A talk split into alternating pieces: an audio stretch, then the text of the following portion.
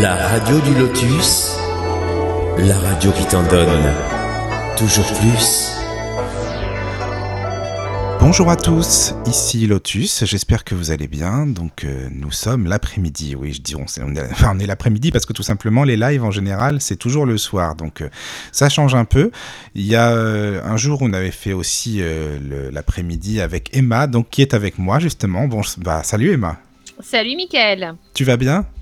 Bah écoute, euh, malgré la période un peu spéciale, euh, Ah on fait aller, j'ai envie de te dire. Hein. Tu m'étonnes, c'est vrai que c'est une période un peu compliquée en ce moment. On voit bien qu'il y a des changements, je sais pas ce que des changements, tu sais, sur la Terre qui s'opèrent, enfin on le ressent quand même, hein, de toute façon. Ah bah oui, je pense que de toute façon, euh, sans être dans des élucubrations un petit peu, un petit peu tirées par les cheveux, je pense que c'est une période presque nécessaire par laquelle on doit passer pour se rendre compte que bon, on n'est pas Oui. du tout indispensable à la Terre C'est ça. et, euh, et que par contre, nous, on a, on a vraiment besoin d'elle et aussi qu'on est beaucoup trop interdépendants entre nations, quoi. hein, C'est clair. Bah oui, on a besoin des autres, mais en même temps, euh, il y avait toujours. euh, Enfin, ça faisait longtemps hein, qu'on disait que la Terre doit passer par une, une espèce de, bah, je sais pas, enfin, de changement, quoi. Il y a quelque chose qui se passe, quoi. Mais bon, on y est finalement. On ressent. On y vraiment. est. Alors après, à voir comment, euh, comment les gens vont gérer les choses, parce qu'on voit quand même qu'il y, a- il y a des ressentis euh, divers et variés. hein, Bah et oui. y a des gens, ça crée vraiment beaucoup d'angoisse. hein, C'est euh, ça. moment. Bah, c'est une transition en même temps. Donc, euh, tu le vois même dans les magasins. euh, Enfin, tu vois les gens, ils sont toujours en train de gueuler, ils bousculent les gens et tout. Enfin, tu vois, c'est pareil, quoi. Tu le ressens vraiment. euh, c'est dommage. Moi, je pensais que ce serait. Enfin, tu vois, je me suis dit, les gens, ils vont être solidaires quand même. Ils vont être compréhensifs, c'est sûr. Mais non, ils sont en train de se, se battre dans les magasins, limite, pour tout avoir. Enfin, je sais pas ce que t'en as pensé, mais. Alors, je sais pas comment c'est chez toi, mais nous, sur Caen, euh, je dois dire que Caen est quand même un petit peu un monde à part en soi. Les gens sont relativement solidaires. Euh, là, tu vois, il y a des Ah choses ouais. qui se mettent en place pour euh, aider les personnes âgées, euh, leur déposer des plateaux repas, des choses comme ça. Ah, c'est bien ça. sans être en contact avec eux, mais c'est les paroisses hein, qui font ça et les gens Ah oui. Euh, bon, c'est pas encore fait, mais c'est en discussion avec plusieurs paroisses, donc je trouve ça génial. Ah, c'est bien ça. Voilà, il y a des gens qui super. proposent de garder les enfants des uns des autres pour aller bosser pour à 2 euros l'heure. Enfin, tu vois, des choses très Ah oui. quoi. Donc, il y a quelque chose qui se met en place quand même. À quand, à quand, euh, il y, a- il y a des choses qui se mettent en place et les canets sont assez disciplinés. Après, euh, le- la seule chose qu'on peut constater, c'est les magasins, comme tu dis. Quoi. Ah oui, c'est ça. Bah là, nous, on est à Rouen. Bon, c'est juste une parenthèse. Hein, c'est pour... on fait une introduction, désolé. De toute façon, les auditeurs, ils sont forcément confrontés à ça aussi, donc c'est pas Bien nouveau. sûr, ouais. Donc à Rouen, c'est un peu pareil, quoi. C'est ça, en fait. Mais là, on le voit. Enfin, tous les rayons sont vides, quoi. Les gens, ils achètent. Il y, a... il y a même qui achètent pour plusieurs mois hein, d'avance, quoi. C'est incroyable, c'est dingue. Alors qu'en fait, euh, tu vois, quand je parlais des, des runes et euh, de la rune de l'abondance et celle de la stagnation, Oui, oui. moi je suis convaincue qu'énergétiquement, ce genre d'attitude, euh, ça amène au blocage, mais pas euh, voilà le blocage pour ces personnes, quoi. Euh, c'est être comme ça dans un égoïsme de conservation. Alors moi, j'ai une, une amie thérapeute qui, qui, qui mettait un bémol en disant oui, faut évidemment faut essayer de pas juger ces gens qui sont dans le côté Oui, bah oui, bien sûr. Mais bon, à un moment donné, si tu veux. Mais enfin chacun, bon, euh, on est là quand même. hein. Je veux dire, on, on peut pas s'empêcher de penser non plus, hein, c'est ça. Voilà, mais bon, Après. il faut qu'on ait une conscience euh, citoyenne avant tout, et puis, Oui, euh, oui, oui. C'est vrai. et puis voilà quoi. Enfin Mm, mm, bon, hein, Enfin allez, bon, la Terre s'arrête pas de tourner. là, voilà, c'est ça, elle tourne encore et heureusement d'ailleurs. Et euh, donc voilà, en fait, on avait écrit hein, sur la page de la radio du Lotus euh, qu'on voulait faire une émission depuis un petit bout de temps, donc justement sur le rêve en fait.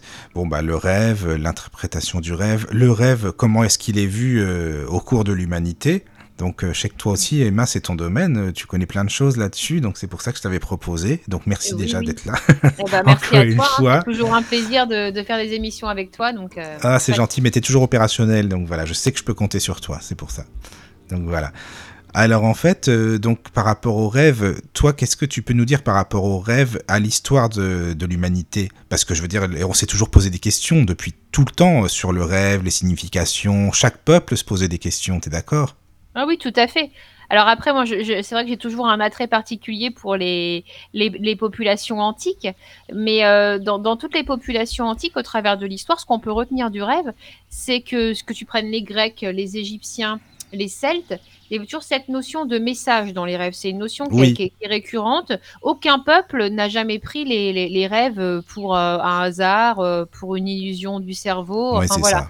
Euh, les, les Grecs pensaient que, que les défunts euh, venaient transmettre leur message dans les rêves. Euh, et, on voit bien que c'est des choses qui, perdurent encore aujourd'hui. Mais aujourd'hui, on a quand même des notions qui diffèrent entre le rêve et l'astral. Mais, euh, mais à l'époque, évidemment, même si on, était déjà dans la, dans la conscience de l'astral, on n'avait pas forcément les mots pour l'expliquer. Euh, alors, évidemment, les rêves, dans un premier temps, message des dieux, hein, message des défunts, c'était vraiment la, première chose. Donc, chez les Grecs, les Égyptiens, la Kabbale juive aussi hein, parle, parle de l'interprétation des rêves.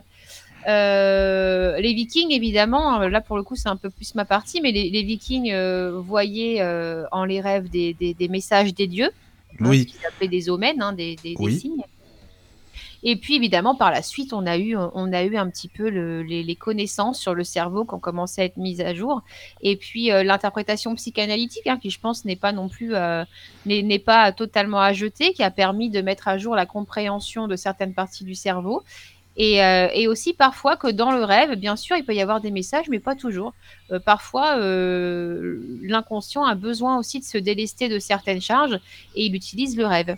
Oui, c'est une espèce de soupape en fait pour la journée. Exactement. Et puis parfois, le rêve, on en parle l'autre fois, l'autre fois avec toi et Claude, mais le rêve peut aussi être une passerelle vers le monde astral.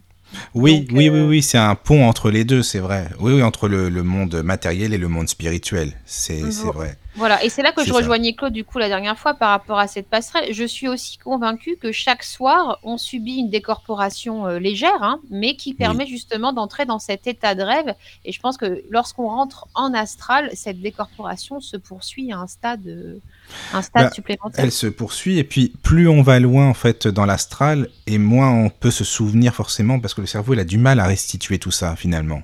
Alors, euh, tu vois, c'est souvent quelque chose que j'entends beaucoup, effectivement, parce que je discute avec des amis, des collègues, et ils savent qu'ils ont été en astral, parce qu'effectivement, ils ont eu un sommeil très particulier, euh, vraiment souvent de plomb, un truc de plomb, mhm. et, mais ils se souviennent pas. Et, pour le coup, personnellement, s'il y a bien un truc dont je me souviens, c'est de mes sorties astrales.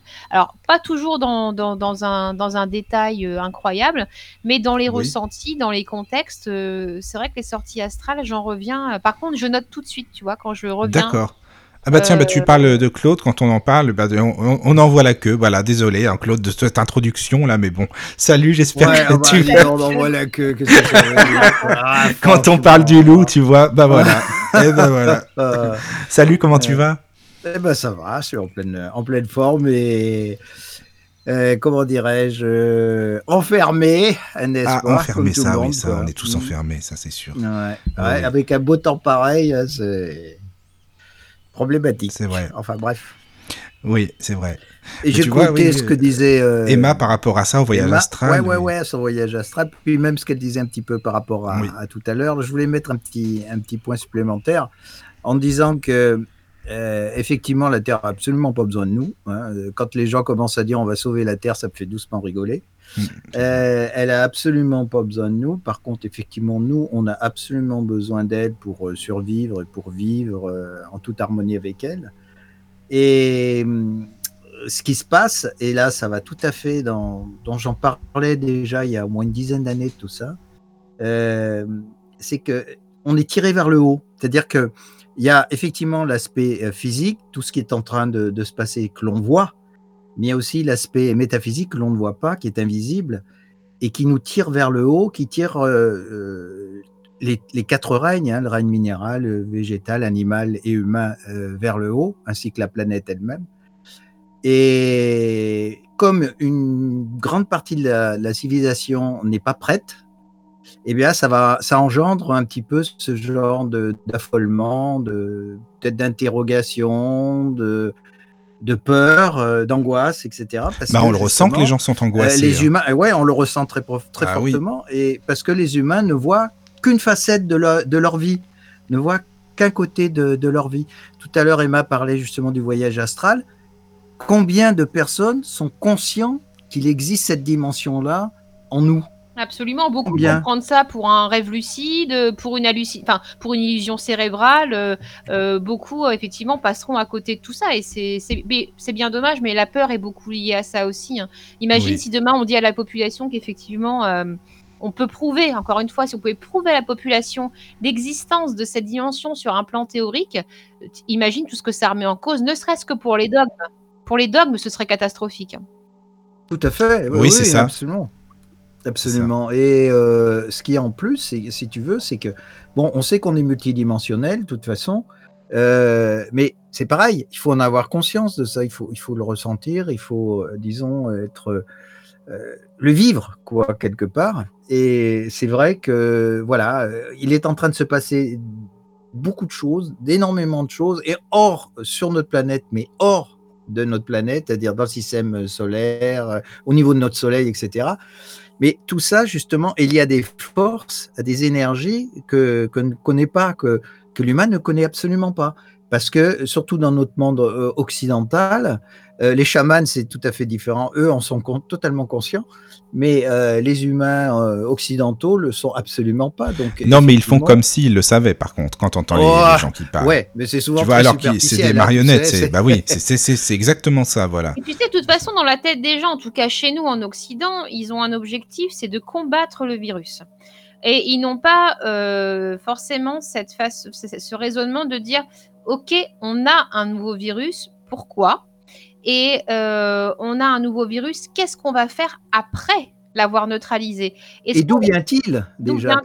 Est-ce qu'on remet, est-ce qu'on remet, euh, est-ce qu'on alors pour moi sincèrement, mon, opinion c'est que on n'est pas sorti euh, des ronces euh, avec ce genre de choses parce que le réchauffement climatique va forcément libérer certains virus qui nous étaient inconnus jusqu'alors. évidemment, hein, si on change de, de, de si on change d'axe, si on change au niveau du climat, le permafrost qui est en danger. Oui, qui est en train de fondre et voilà. il y a toute une partie de la surface qui va s'écrouler obligatoirement. Voilà, et je pense que forcément, ça va relâcher des, choses qu'on ne connaît pas et qui peuvent créer des dégâts. Mais moi, ce que j'aimerais bien comprendre, c'est pourquoi est-ce qu'on ne se dit pas, oui, alors ok, le coronavirus, c'est terrible pour les gens qui vont y laisser leur vie, et c'est toujours des vies de trop, hein, c'est des vies de trop qui sont laissées. Euh, par contre, qu'est-ce qu'on peut faire après? Est-ce qu'on, pourquoi on ne changerait pas notre façon de voir les choses, notre système hein, qui, qui n'est pas viable, notre système n'est pas pérenne, euh, on respecte pas la nature, on, on, est dans une production complètement égoïste. Regarde là, euh, la première inquiétude et puis moi aussi j'y ai pensé hein, sincèrement, c'est ah oui mais attends, euh, deux semaines d'arrêt de travail. Mon mari est concerné par une exposition aux symptômes, donc il est, il est arrêté deux semaines. Moi je suis auto-entrepreneur, qu'est-ce que je fais là? Et oui. Financièrement, qu'est-ce qui se passe? Mais ça c'est les premières inquiétudes, des inquiétudes de surface. Et ça, faut pouvoir les accueillir et dire, OK, est-ce que c'est vraiment le principal là en ce moment? Hein, On est dans un pays où on a tout ce qu'il faut, on a des, un système de santé, on a de la nourriture, donc par pitié, arrêtez de vous ruer. Oui, sur, ça sert strictement à rien. Euh, sur les denrées alimentaires, euh, moi j'ai ma meilleure amie, son mari a fait la queue deux heures ce matin à l'extérieur. Ouais, bah c'est ça. C'est ça, mais ça m'étonne pas. Tu sais que j'ai entendu, mais sérieux, il y en a qui ont acheté pour un an. Tu te rends compte? Un an de, de courses, quoi. De provisions. Mais, ils sont tu les mets où? Dans un bah, château Je sais pas, ils les met, ils sont dans un bunker, peut-être dans un château, je sais pas où ils sont, mais c'est bizarre quand même. C'est hein. hyper symptomatique de notre société. C'est tellement symptomatique, cette espèce d'égoïsme. De, euh, euh, puis c'est un manque, un manque de conscience citoyenne, quoi. Là, on est dans un truc, moi, qui. Il y a ça, et puis je pense que oui, oui, c'est le, le, côté, c'est le côté, bah, c'est l'ego, hein. On en, n'est-ce pas Il y a comment elle s'appelle Célia qui en parlait justement, mais ça, c'est ce côté-là, c'est ce côté euh, égo, c'est ce côté mental euh, qui prend le dessus sur euh, sur le côté, je vais dire euh, spirituel, métaphysique de l'être humain, hein, obligatoirement, et qui lui ne, voit que son propre intérêt. Donc, et sa survie, parce que en, réalité, quelque part, je pense que c'est une question de, aussi d'instinct de survie. C'est le côté animal qui ressort. Donc, euh, l'homme se sentant en danger quelque part inconsciemment, euh, il va faire tout pour euh, pour faire des provisions, un petit peu comme certains animaux. Hein. C'est exactement ce même type de comportement. C'est bien le comportement, mais ce qui m'inquiète dans ce comportement-là, c'est que c'est pas un instinct de survie, on va dire, rationnel. On n'est pas sur un vrai instinct de survie où vraiment il y a un manque, si tu veux, de nourriture et où on a faim et euh, voilà, on cherche vraiment à manger. Là, c'est un truc euh, sociétal. Mais parce que c'est pas réfléchi. C'est ça. Tu vois? Moi, ça m'effare. Ça m'effare et, euh, et vraiment. Moi, j'enjoins euh, tout le monde à avoir un comportement citoyen et d'entraide. Et ma sœur oui, plutôt d'entraide. très très drôle hier soir, euh, et je l'ai posté sur mon Facebook ce matin parce que ça m'a tellement fait rire. Elle disait non mais euh, Odin, il doit être en mode PLS en Asgard, hein, parce que là, il doit se dire c'est pas possible d'avoir une connerie humaine infinie qui nous, qui, nous, fait perdre notre essence totale. Et, et je disais ce matin, excusez-moi, c'est un peu grossier, mais je disais, voilà, les dieux jugeront la pureté de votre cœur, pas de votre cul. Hein, donc faut arrêter. Bah, c'est exactement ça. Mais non, mais c'est vrai. T'as raison. Je suis hein, d'accord. voilà. C'est ça. Hein. Voilà, c'est le petit mot du jour. Mais euh, tu sais qu'Einstein, justement, disait il y a deux choses qui sont infinies, euh, l'univers et la bêtise humaine. ah bah ça c'est sûr. Raison, euh. Et je pense que là il était tout à fait dans. Oui, non mais il disait pas des conneries hein, de toute façon, ça c'est sûr. Oh non, loin de là. Ça c'est sûr. Déjà c'était quelqu'un qui était mystique, à la... enfin qui était mystique, qui était, je vais dire spirituel pardon, enfin qui s'intéressait à beaucoup de choses donc qui s'intéressait à beaucoup de choses et qui a surtout pas révélé beaucoup de choses parce qu'il en connaissait énormément et quand il a vu déjà ce que l'on faisait de sa connaissance euh, au niveau notamment des atomes et de la bombe atomique, euh, ça l'a certainement euh, refroidi pour justement aller plus loin au niveau de ses réflexions. Oui, on en fera une émission si vous voulez là sur ce, ce thème. Mais voilà. Mais tu disais par rapport aux, rêves, Emma, tu parlais des Grecs en fait déjà au début. On mm. peut parler du, des temples. Il y avait des temples qui étaient construits de Delphes, euh, le rêve euh, d'Esculape, tu sais, euh, qui avait rêvé d'une montagne. Tu sais, aussi, il y a des, dans les, même les, philosophes grecs, Platon en parle par exemple de tout ça, Homère. Les, les hein, les Pythis, pouvaient avoir leur, leur prophétie en rêve. Oui, c'est ça. Euh, sincèrement, c'est quelque chose que je trouve tout à fait, euh, tout à fait viable et raisonné. Euh, d'ailleurs, il suffit aujourd'hui qu'on parle de nos rêves, de nos rêves prémonitoires. On appelle ça prémonitoire. À mon sens, c'est simplement l'intuition qui se manifeste dans le rêve. Hein, pour moi, c'est pas forcément de la clairvoyance ou de la voyance ou de la médiumnité, mais c'est l'intuition qui est là et, et, qui se manifeste en utilisant le rêve comme support. Alors ça, c'est pour effectivement intuitif. Pour, pour moi, le rêve mélange plusieurs sphères. Hein. Il mélange une sphère vraiment psychologique. Hein. Parfois, sincèrement, il y a des rêves, on se dit, c'est... Ça vient d'où? C'est juste pas possible. Mmh. J'ai un rêve qui me vient à, à l'esprit, mais vraiment, mais c'est... c'est c'est d'un ridicule. Euh, j'avais un William, mon petit dernier, qui était, qui était tout petit et, et, j'ai rêvé en fait qu'il grattait à la fenêtre de mon salon et que c'était la tête de mon petit garçon avec un corps de porc épic. Donc il avait des pics partout.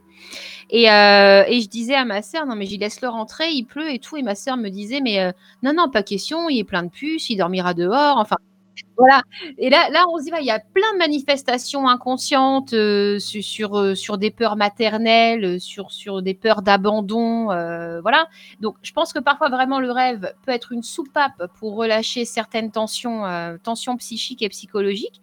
Et parfois, oui, je pense que effectivement, le subtil vient se manifester au travers du rêve et notre intuition peut aussi les traverser pour nous donner quelques indications euh, sur les énergies en cours. Voilà. Oui, oui, c'est vrai, mais c'est intéressant hein, parce que tu vois, euh, tous les rêves, on peut se dire, euh, c'est qu'est-ce que ça, enfin voilà, on ne sait pas ce que c'est. Est-ce que c'est psychologique ou non? Mais bon, là, je pense que oui. Mais il paraît qu'il y a des rêves, par exemple, qui sont tellement codés, bah, c'est des messages en fait, que le cerveau, il n'arrive pas à vraiment retranscrire ce que l'esprit voulait dire, enfin l'esprit entre parenthèses. tu vois? C'est ce que Freud, c'est ce que parce que Freud, bon, il a dit beaucoup de choses aujourd'hui qu'on sait qu'on sait euh, peu fiable, mais il a aussi, c'était les prémices hein, de, la psychanalyse, il a quand même aussi mis à jour certains processus qui, à mon sens, sont pas du tout dénués de, signification, notamment les quatre mécanismes de défense de la, psyché pour les rêves. On retrouve la, transformation, l'assimilation, euh, la comparaison, ce genre de choses. Donc parfois, par exemple, tu peux rêver d'un ami qui a la voix de ton ami, mais qui n'en a pas le physique, par exemple. Ah oui, c'est ça. Pas, euh, les attitudes, par exemple. Euh, et ça, en fait, c'est ton inconscient, d'après Freud, qui chercherait un peu à brouiller les pistes en mélangeant euh, plusieurs indices. Euh, parce que l'essentiel de ton message ne réside pas dans l'apparence du personnage, mais dans quelque chose de plus subtil. D'accord. je me souviens d'un des premiers rêves qui m'avait vraiment choqué. J'étais gosse, hein, j'avais 16 ou 17 ans. Et à l'époque, j'étais passionnée par, par la psychanalyse, justement. Le bouquin Freud. Ah oui, ça t'intéressait déjà oui, à cette époque-là, euh, très, j'étais très repliée sur moi-même et j'étais vraiment en recherche de tout ça. Et j'avais fait un rêve où, euh, où j'étais, euh, c'est pas drôle parce que le contexte est terrible, mais face au camp de concentration de, de l'époque. Et il y avait, il y avait une espèce de, de, grosse Bertha allemande qui faisait rentrer tout le monde dans le camp. Et je me souviens avoir un téléphone portable et rien à voir, complètement anachronique du coup, un anachronisme total. Et tu te je me retrouvais à chercher à, établir un contact téléphonique à tout prix pour sortir de là. Et j'avais été voir mon prof de philosophie à l'époque, parce que c'était ma seule référence. Hein. Oui. mais le rêve, mais qu'est-ce qu'est-ce qu'en dirait Freud là, tout de suite maintenant? Et là, il m'a dit une phrase que j'ai jamais oubliée. Il m'a dit Dans les rêves, il y a le décorum et il y a le message. Oui, c'est ça, c'est vrai, il a raison. Le décorum de compte concentration, ce n'est qu'un décor. C'est pour attirer ton attention ailleurs que sur le message réel. Euh, donc le camp de concentration et tout ce qui est associé, bien sûr, dans l'inconscient collectif. Il me dit, ce qu'il faut chercher dans les rêves, ce sont les détails. Là, en l'occurrence, le détail, c'est le téléphone, le contact. Chercher à établir le contact à tout prix. Voilà. Et c'est là qu'il faut aller chercher l'information. Et c'est un exemple que j'ai jamais oublié et, euh, et je pense qu'il était juste, qui était très juste. Euh, il y a le décorum, il y a tout l'apparat que le rêve met en place pour que tu ne tu n'aies pas un accès direct à l'information, puisque c'est ce qu'on appelle la censure de la psyché, hein, c'est fait pour ça. C'est oui, sinon ce serait trop. En plus, euh, ça serait dangereux même pour nous, hein. Oui, je pense que ce serait vraiment dangereux et, qu'à un moment donné, l'inconscient dit bon, stop, là c'est trop, je vais te mettre un décor qui va te faire oublier tout voilà. ça. On va se protéger un peu. Voilà. Donc euh, ça vraiment sur un plan psychologique, c'est comme ça que, j'entrevois les rêves. Puis il y a plein de peurs. Hein. Combien de fois j'ai pu rêver euh, de chercher après mes enfants, hein, où je perdais toujours un enfant dans la foule. Euh, j'en avais deux, il m'en manquait un. Enfin, ce sont des peurs. Hein, c'est l'expression oui, oui, des ça. peurs. Donc voilà. D'accord. et par rapport à la, tout ce qui est ésotérisme et tout ça, tu en penses quoi? Bon, on parlait du voyage astral. Tu penses que les messages viendraient d'où? Selon toi, hein, c'est les messages qui te sont dévoilés dans les rêves. Alors, je, je Parce que les anciens aussi pensaient que c'était des divinités, justement, qui leur envoyaient les rêves ou... Alors, je il m'est déjà. Alors, après, je sais pas trop. Il y a des fois où, j'ai du mal à, cerner la limite dans la passerelle entre le rêve et l'astral. Oui. Il m'est effectivement arrivé de rentrer en contact avec des déités euh, enfin égyptienne notamment, hein, et pourtant je suis plutôt de tradition scandinave. Euh, et mais je, me souviens d'un rêve, mais c'était vraiment la passerelle avec le message du subtil était, était, très, très faible. C'était une ligne très très faible à franchir. Je me souviens être dans, dans la salle d'attente d'un de mes collègues qui est thérapeute et, euh, et je vois en fait sur la table de sa salle d'attente une carte d'un tarot égyptien. Et je la retourne, et c'était une jolie carte dorée, et c'était écrit euh, Mahat, donc c'était la, déesse de l'équilibre, la Mahat. Et, euh, et du coup, je, me retourne et je vois cette superbe, superbe femme avec un collier de perles de 3 mètres de long et qui me dit Attends deux secondes, je remets mon collier, je suis à toi dans deux minutes. Et là, je me dis Tu dis un peu What the fuck là Qu'est-ce qui se passe? Oui, qu'est-ce que c'est que ça? Ben Oui. Et, finalement, euh, en fait, cette déesse m'a emmené, euh, m'a emmené dans une espèce de hangar un peu glauque où il y avait euh, des, c'est un peu gore, un décor qui pendait à ah oui, d'accord, avec un crocodile et tout ça. Et je lui disais, mais non, mais moi je veux pas mourir, je veux pas mourir. Et, et en fait, je me suis réveillée d'un coup. Et, et, je suis allée chercher sur internet sur la mythologie égyptienne. Ah, c'est bien. Ouais, et en fait, donc la Mahat, effectivement, Mahat, c'est la déesse de l'équilibre et de la justice, et de l'équilibre surtout, puisqu'elle fait partie du tribunal d'Osiris. D'accord. Et en fait, le crocodile, oui, il y a un croco hein, chez les Égyptiens qui, qui bosse avec Math d'ailleurs, et c'est lui qui, qui, se charge des cœurs impurs au moment du, au moment du, comment dire, du jugement. Du jugement, d'accord. Voilà, donc si le cœur est jugé trop impur, c'est le croco qui croque. Ah ouais, c'est marrant. Et donc, euh, tu l'avais vu, le c'était un symbole en fin de compte Voilà, en fait, je pense que la seule chose que, qui, qui m'a été rappelée, euh, c'est de dire voilà, il faut garder un équilibre. Garde un équilibre entre ta tête, ton cœur. Oui, c'est ça, la balance entre tout voilà, ça. Euh, être, être, être humain, c'est aussi garder. Bah, c'est la polarité. Hein. Et est-ce que ça peut pas être des images aussi Enfin, des images. Disons une, oui, des images, une vision qui t'est envoyée par ton guide, par exemple? Tout à fait. Je pense que, je hein? pense que sincèrement, je, je, tu sais, j'ai parfois arrêté d'essayer de comprendre qui étaient l'émetteur, tellement il y a de possibilités et tellement je suis euh, trop, euh, trop bête pour euh, tout comprendre. Mais, mais oui, parfaitement, je pense que les guides peuvent, peuvent utiliser n'importe quel canot du moment qu'ils attirent ton attention. Voilà. Et, du moment qu'ils puissent, qu'ils peuvent transmettre leur message. Ce que je veux dire, c'est que c'est pas une question de bêtise, parce que si tu veux, nous on a été, on est, il faut pas oublier que nous sommes des êtres incarnés. Donc, euh, à partir du moment où on, on, vit cette incarnation qui en plus nous occulte nos, souvenirs, ce que nous étions, ce que nous sommes réellement, il y a une sorte d'amnésie. Donc, notre comment je pourrais dire, notre ADN n'est pas programmé justement pour comprendre des choses qui nous dépassent. Hein, on, est, on est dans un monde tridimensionnel, on vit sur Terre, etc., dans un, dans un monde temporel euh, lié au temps et à l'espace.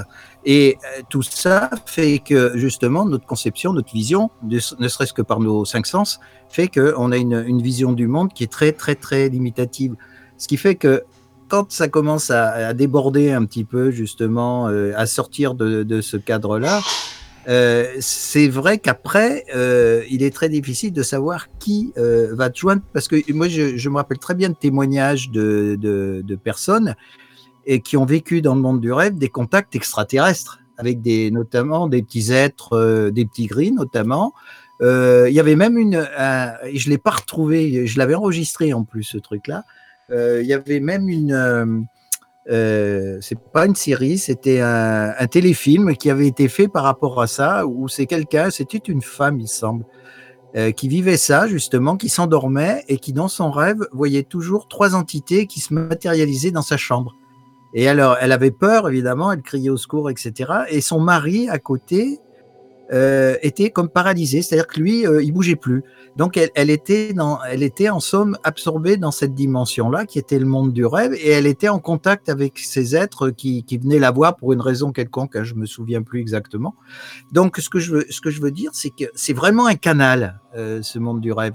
Et le problème, c'est que ce, ce, canal est déformé euh, par notre mental parce qu'il est incapable de comprendre et d'interpréter ce qui est en train de passer combien d'êtres humains peuvent imaginer qu'il existe réellement un guide, un maître d'incarnation qui les, aide euh, justement dans des moments éventuellement difficiles, qui ne sont qu'un être d'un groupe d'âmes qui les suit euh, tout au long de, leur vie. Et euh, ce canal étant justement très spécifique, le mental, lui, très rationnel, ne le comprend pas.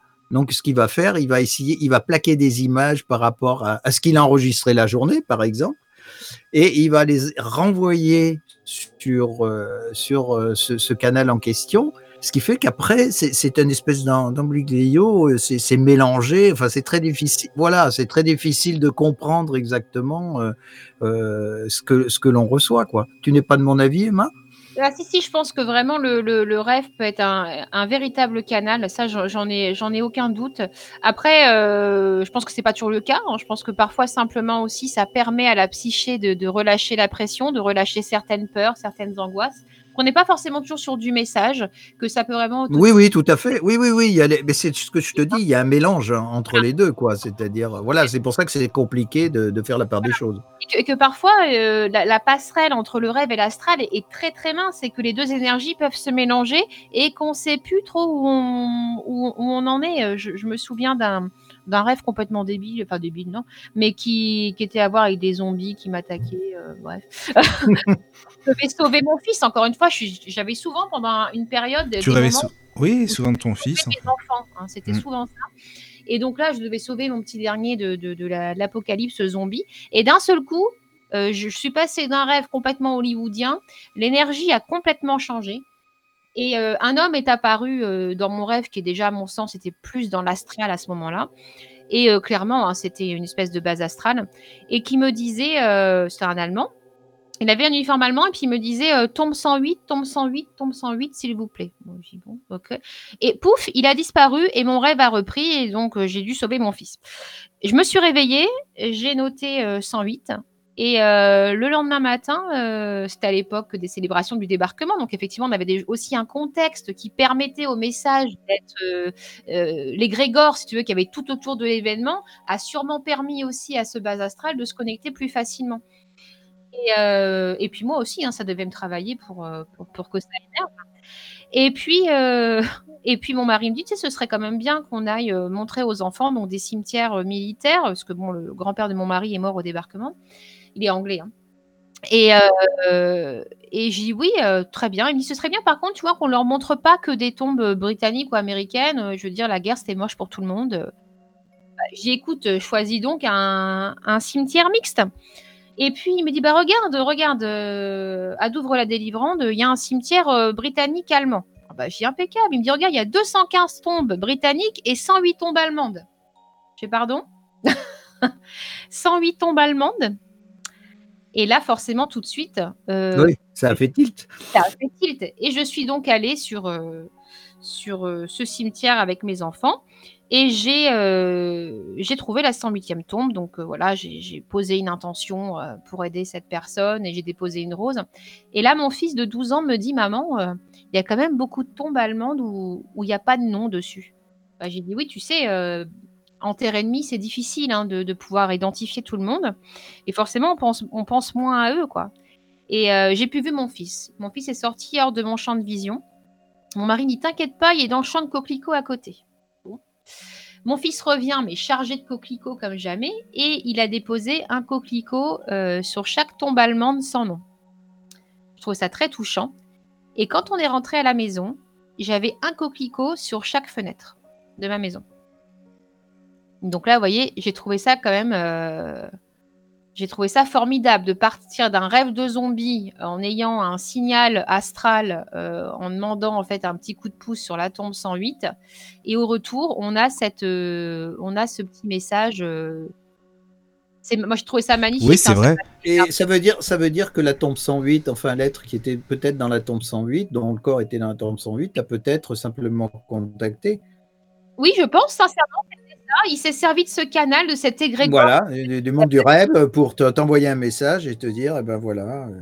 Voilà, un petit, un petit coup de pouce est toujours bienvenu. Hein. C'est un peu comme ça que je l'ai pris euh, parce qu'il était vraiment dans une attitude de base astrale. Hein. Oui, bah, ça veut dire que c'est quelqu'un encore qui, qui peut-être s'est pas libéré, qui est toujours euh, plus ou moins prisonnier du mhm. monde dans lequel il, il demandait de l'aide. Ah oui, oui, je pense qu'il demandait vraiment de l'aide. Puis il était vraiment dans l'apparat de, de, derniers instants. Hein. Il saignait, euh, il manquait une partie de son uniforme. Enfin, vous voyez. Donc, il y avait vraiment, vraiment ça. Et je me suis dit, bon, bah, les petits coquelicots, c'est un peu pour nous remercier de la petite intention, quoi, aussi petite soit-elle, euh, d'avoir apporté une énergie supplémentaire, euh, peu importe qui a déposé ces coquelicots, je ne sais pas. oui, tu l'as jamais su, tout compte fait. Jamais. Non, tu sais pas. Par contre, j'ai exprimé beaucoup de gratitude immédiatement. Oui, oui, oui, bah, c'est bien.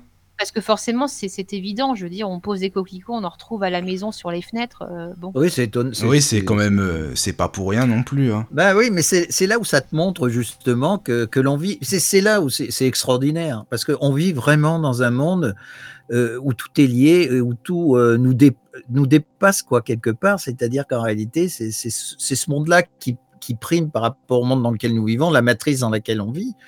Et c'est là justement où, as des, tu peux avoir des prises de conscience quand on est à l'écoute, parce que toi, Emma, tu es à l'écoute de ce genre de, choses. Donc, obligatoirement, tu as des retours euh, qui font, qui, qui, t'emmène encore un petit peu plus loin, ça te fait franchir un échelon justement pour dire eh ben voilà tout ça existe réellement, que c'est pas du pipeau, c'est pas etc. Donc euh, voilà, et il y a des tas de forces qui agissent qui, agissent euh, autour de, de nous euh, souvent sans qu'on s'en rende compte. Tout à fait. Tout à fait. Et là, voilà, c'est ce genre d'exemple hein, qui ne laisse pas, euh, laisse pas indemne. Et puis, tu sais, euh, là, ce que j'ai évité de faire beaucoup, et je pense que là, c'est une leçon que j'ai apprise euh, auparavant et, que je pense qui est importante d'apprendre. Et John Dee hein, en parlait, c'est de ne pas se laisser happer par le mental dans ces moments-là, ni dans les recherches. C'est-à-dire que j'étais très, très tentée de prendre le nom de ce petit Allemand, hein, qui n'avait que 19 ans d'ailleurs au passage, et de faire des recherches à son sujet. Euh, j'aurais pu le faire, j'ai rentré son nom, je l'ai fait euh, cinq minutes et j'ai arrêté, j'ai rien trouvé déjà.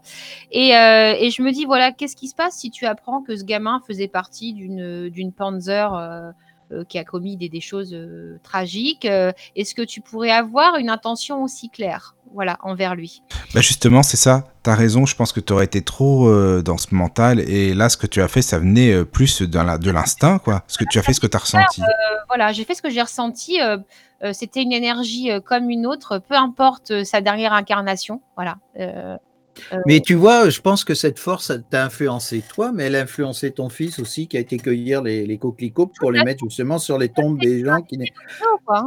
Il servait de canal aussi parce que hein, n'oublions pas que les enfants euh, sont encore ancrés avec le monde métaphysique et le perdent au fur et à mesure de leur euh, incarnation euh, de plus en plus profonde dans le monde matériel.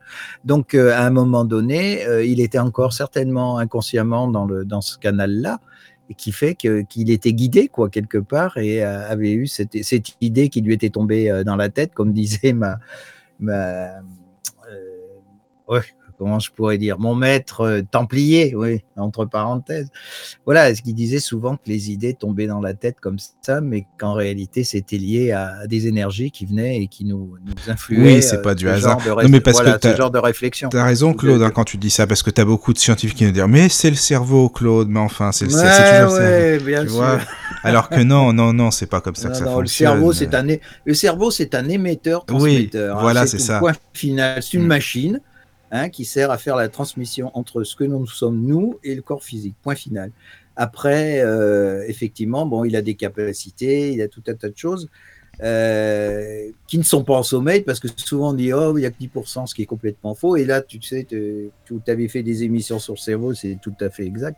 Mm-hmm. le cerveau travaille toujours, euh, je vais pas dire à 100%, mais vraiment à, plein régime. Quoi. Bah, à plein euh, régime, et puis là, on le ressent même dans les rêves. Enfin, on a tous, je pense qu'on a tous des facultés paranormales, extrasensorielles et tout, à l'état latent. On les a, mais on, ne les utilise pas forcément.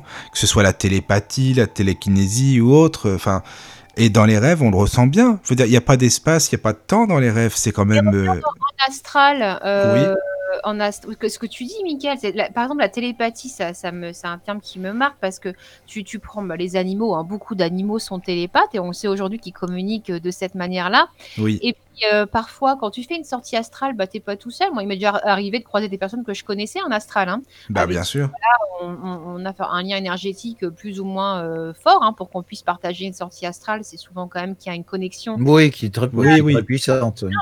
Mais comme quoi, euh, il m'est arrivé presque d'appeler quelqu'un en astral et cette personne est venue. Donc, sincèrement, je pense qu'on a d'autres façons de communiquer. Bien sûr humain et que comme tu dis Michael, euh, ces capacités on les a tous, mais que euh, notre monde occidental notamment et la société dans laquelle on vit, non, nous. Mais oui, il y a ça, mais je pense aussi qu'on a été programmé justement pour pas que ça aille au-delà, parce que bah, je pense que ça serait des, destructeur sur la planète. Mais parce que oui, mais tu sais qu'il paraît que les, les, peuples anciens, enfin les anciennes civilisations, ils avaient la communication par télépathie justement, et qu'un jour ou l'autre, de toute façon, on y reviendra bien, bien euh, dans longtemps. Oui, mais alors là, il faudra vraiment qu'on ait atteint un stade déjà supérieur, de, ouais, oui. de sagesse euh, qui permet ah bah oui, ce genre bien de sûr. développement, parce que mm -hmm. sinon, on mais on y, a, on y retourne, enfin, on y retournera, oui.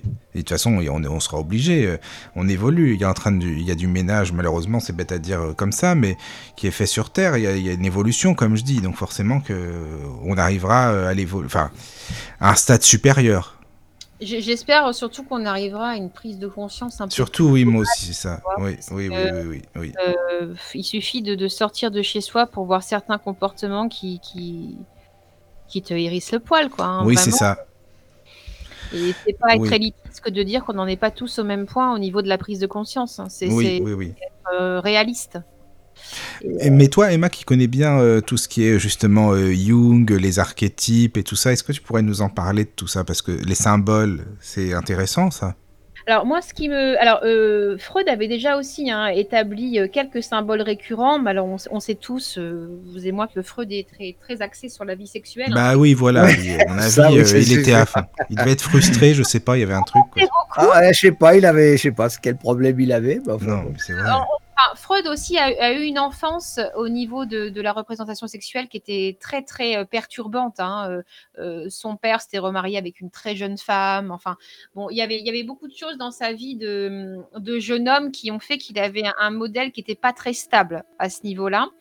Euh, ceci dit, et puis bon, forcément, c'était une autre époque aussi, une époque de frustration sexuelle. Alors peut-être moins pour les hommes, mais en tout cas, euh, pour les femmes, c'était une véritable frustration, euh, d'où l'hystérie. Et je pense que Freud avait tout à fait raison de dire que l'hystérie féminine venait dans un premier temps d'une frustration sexuelle, mais en révélant ça, Freud a révélé un vrai problème sociétal, la liberté des femmes. Oui. voilà. Évidemment, les hommes pouvaient assouvir leurs besoins comme ils voulaient, mais alors les femmes, fallait qu'attention. Hein, ça, ouais, mais Freud disait pas que les femmes euh, forcément avaient euh, besoin ou pas. Enfin, ce besoin, oui, mais de le faire, de la le faire, à franchir le pas, pas forcément, quoi. Ben, il, disait, il disait que le fait d'être frustré sexuellement pour les femmes engendrait des, des, des, symptômes hystériques. Et, et je, pense que qu'il n'avait pas totalement tort, puisque les femmes hystériques, mais vraiment l'hystérie freudienne, l'hystérie de Charcot, hein, parce que. qu'est-ce que tu appelles l'hystérie exactement? Parce que qu'est-ce que eux ils appellent aussi? Parce que des femmes hystériques, il y en a encore plein, elles doivent être frustrées, je sais pas, il y a un truc. on a, tous, un pôle hystérique, on a tous un pôle euh, paranoïaque et on a tous un pôle schizophrène, hein, ce qui permet euh, d'avoir un équilibre de la psyché euh, plus ou moins OK. Après, quand il y a un des pôles qui prend le dessus, c'est là qu'on rentre dans la pathologie. Euh, donc, l'hystérie de Freud n'existe plus aujourd'hui dans notre pays. On la voit encore dans certains pays d'Afrique, euh, mais euh, dans nos sociétés occidentales, l'hystérie freudienne n'existe plus. Alors, il faut savoir que Freud était très ami avec le docteur Charcot, qui pensait d'abord que l'hystérie était une maladie nerveuse, mais au sens physiologique du terme. Et puis c'est là que Freud, qui était un élève hein, de, Charcot, puisque Freud était médecin aussi, hein, il s'est dit ouais c'est quand même bizarre. bon dans n'arrivait qu'à là, qu'avec un symptôme physiologique, alors que puis les femmes hystériques à l'époque de Freud, hein, il y a, y a des, photos qui avaient été prises et des témoignages qui avaient été relatés. Elles étaient déjà dans des phases convulsives très très importantes, euh, des phases d'insultes aussi très très importantes, où leur vocabulaire était plutôt du type obscène, voyez-vous. Donc c'est là que Freud, c'est quand même bizarre, il y a quand même un vocabulaire commun. et donc il a étudié un peu la question et euh, c'est là qu'il a développé sa méthode de, catharsis. Mais attends, excuse-moi, mais c'est comme un délire ou quoi en fait? C'est la, personne qui est vraiment comme si elle était euh, hyper hyper en colère, qu'elle en voulait aux gens. Enfin, comment ça se passe en fait? Alors, euh, à, mon, à mon sens, il y a donc un mélange nerveux et un mélange psychologique. C'est la soupape, la soupape qui craque. il y avait là une pression sociétale énorme sur les femmes à cette époque-là. Aujourd'hui, on se plaint, j'en suis bien consciente qu'on est loin d'être, d'avoir gagné tous les combats. Mais les femmes à cette époque-là n'avaient aucun droit. Hein. c'est des meubles ne hein, fallait pas se leurrer. Euh, et du coup, parce que dans les pulsions humaines, la pulsion sexuelle en fait partie. Hein. Euh, c'est une force, attention. Hein, ah oui, la force sexuelle. C'est la forme la plus. La, sexualité, normalement, euh, c'est représenté par le caducé, c'est-à-dire qu'il y a deux serpents là, qui Oui, c'est ça, qui se la queue. Le, bâton représente la, colonne vertébrale, hmm. et il y a deux forces qui, qui montent comme ça, qui sont la force sexuelle et la violence. Donc, Mais c'est la forme la plus puissante, hein, la forme ben, sexuelle. elle s'équilibre. C'est-à-dire que quelqu'un qui est frustré euh, sexuellement euh, va devenir très violent. Et l'inverse, quelqu'un qui au contraire euh, est frustré au niveau violence va développer l'aspect, un aspect sexuel, va devenir un prédateur en somme. Quoi. Absolument, c'est une force. Et du coup, euh, pour le, corps et pour la psyché, cette frustration euh, accumulée, plus souvent un traumatisme hein, qui était lié à cette hystérie, euh, souvent des traumatismes liés à des abus en tout genre, pouvait créer ce genre de, crise hystérique. Et c'est là que Freud a développé sa méthode cathartique, hein, qui est la méthode de la libération de la parole. Et il y a, un cas très très connu de, de cathartie de, Freud, une jeune femme hein, qui, qui, était devenue aveugle et elle voyait plus rien, elle avait des crises d'hystérie. Et bon, je ne vais pas vous faire toute l'histoire, mais en gros, elle a fini par lâcher le morceau à Freud, hein, euh, expliquer euh, ce qui lui était arrivé, et elle a recouvré la vue le lendemain.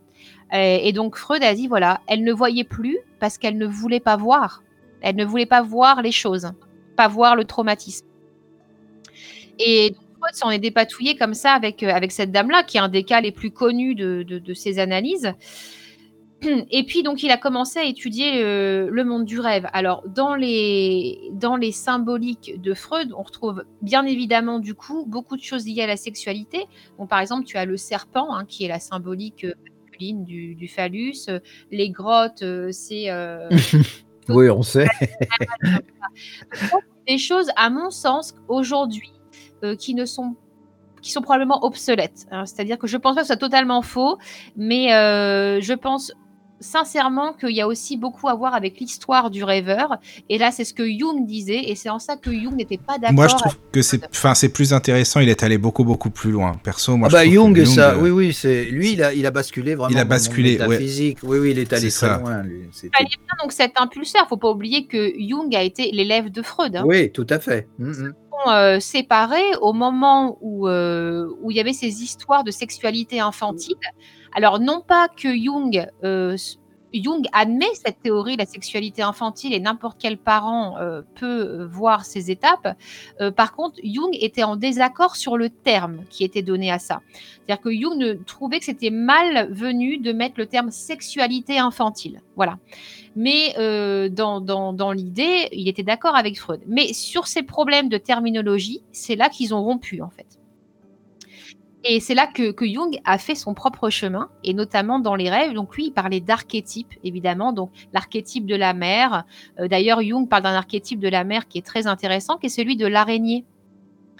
Euh, Jung prend l'archétype de l'araignée dans les rêves et qui symboliserait, selon lui, la mère.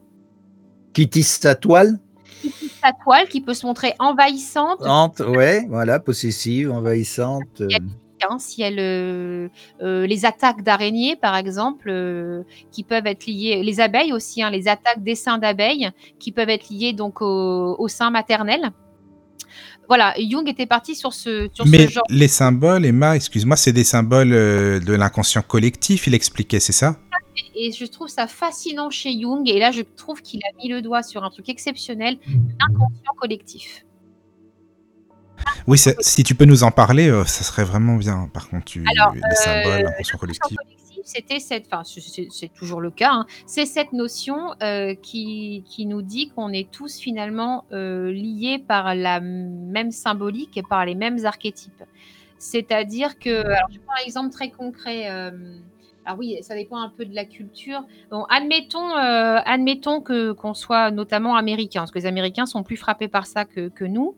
Euh, l'histoire du clown, par exemple. Hein. Le clown fait partie aujourd'hui d'un inconscient collectif. Pourquoi? Parce que euh, depuis la nuit des temps, enfin depuis que le clown existe, il a toujours eu donc cette image un peu dissimulatrice, un peu perverse aussi parfois, et mais aussi d'amusement. Hein. C'est-à-dire que c'est un être qui pouvait distraire la population. Et puis à côté de ça, euh, Hollywood s'est chargé du reste avec les films en tout genre où les clowns sont d'épouvantables créatures. Aujourd'hui, on a beau dire ce qu'on veut, euh, quand on voit un clown, même si on n'en a pas peur, euh, il y a forcément une partie d'inconscient collectif qui refait surface. On s'en rend pas compte, mais certaines pensées sont liées. Et c'est ça que Jung nous expliquait.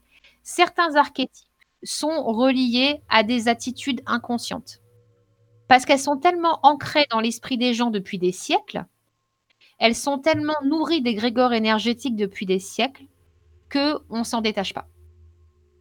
On s'en détache pas et on peut prendre des événements récents qui ne sont pas liés à des siècles et des siècles. Euh, c'est des événements tragiques comme le Bataclan par exemple, qui aujourd'hui sont rentrés dans l'inconscient collectif.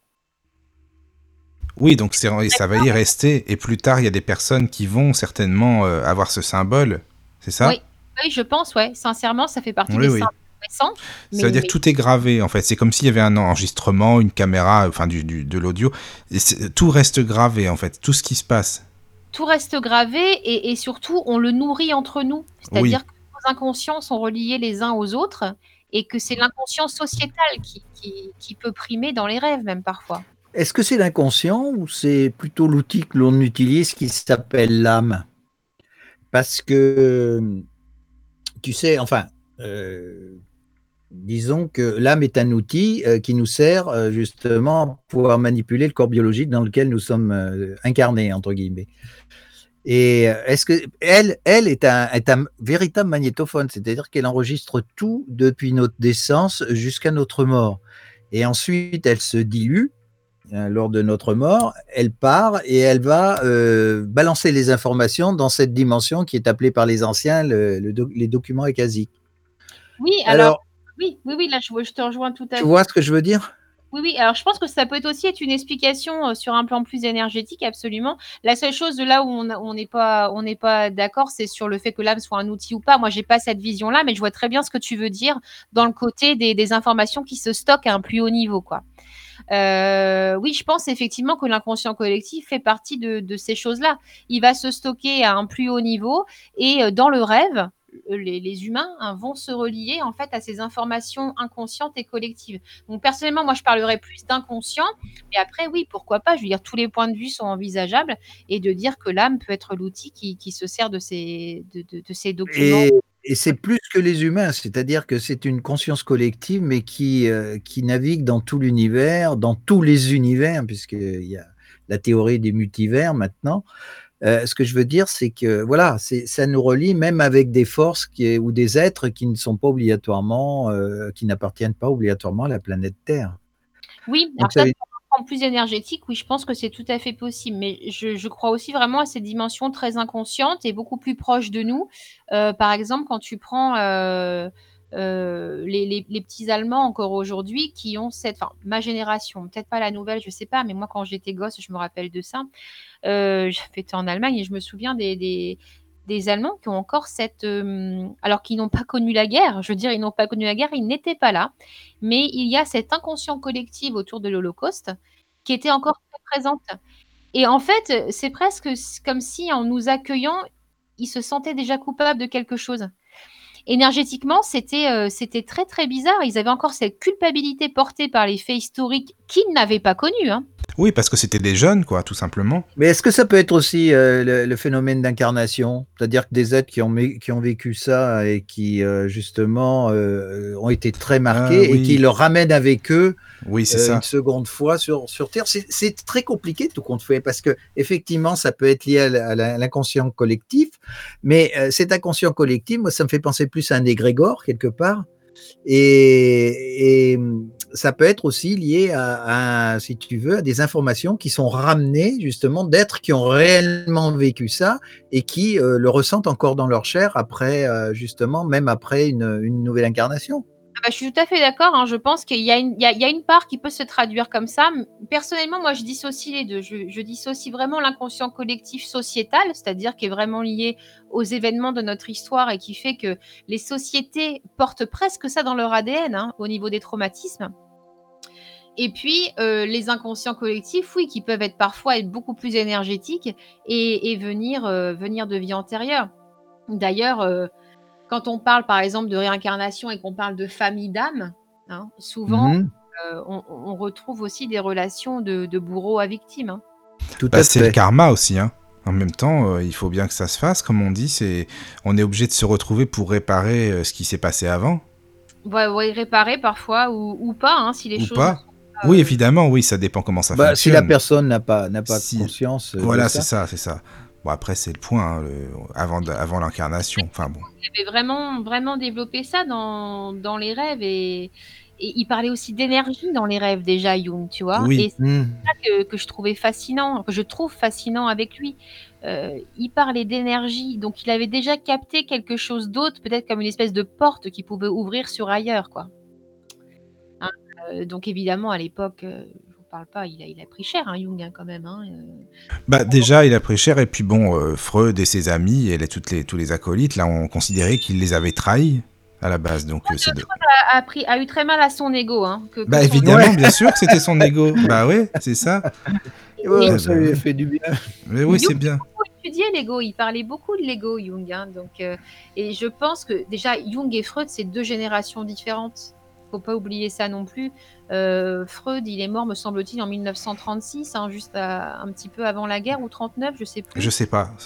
Euh, bon, faut pas oublier que c'était son élève, il y avait un, décalage. Hein. Je pense que Freud a fait quand même pas mal, a fait du mal quand même à notre civilisation, justement. Hein. Un petit peu comme euh, Descartes, hein. c'est pareil, ce sont des, des, ce sont des initiés quelque part, mais qui qui ont orienté, la, disons, la société à l'époque euh, d'une façon assez négative, je trouve. Et le, Descartes aussi, qui était un initié, a, fortement justement est fortement responsable de, ce que vivent les humains actuellement en Occident justement.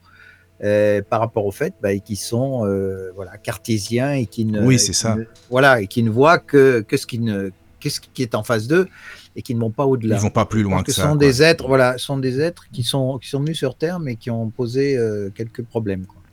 Bah, je, pense qu'ils ont, ils ont posé les, Je pense vraiment qu'ils étaient sincères avec eux-mêmes. Hein. Euh, c'est ce, genre de personnes. Euh, moi, Freud, je. Bah, Freud. Freud, moi, je pense juste ah que voilà, c'était un homme de son époque, il a fait des erreurs. Ouais, mais je pense que le mec, excuse-moi, mais enfin, Freud, il voulait quand même, euh, voilà, être dans l'histoire. Je sais pas si vous avez lu, il y a un bouquin, bon, même si je suis pas forcément d'accord avec ce type-là, mais Michel Onfray, là, le fameux Michel Onfray, le philosophe, qui a écrit un bouquin sur, c'est une biographie sur Freud. Bah, franchement, il lui fait pas de cadeau, hein, pas du tout même. Hein. Alors, il fait pas de cadeau, est-ce qu'il lui rend justice pour autant hein? C'est aussi ça que.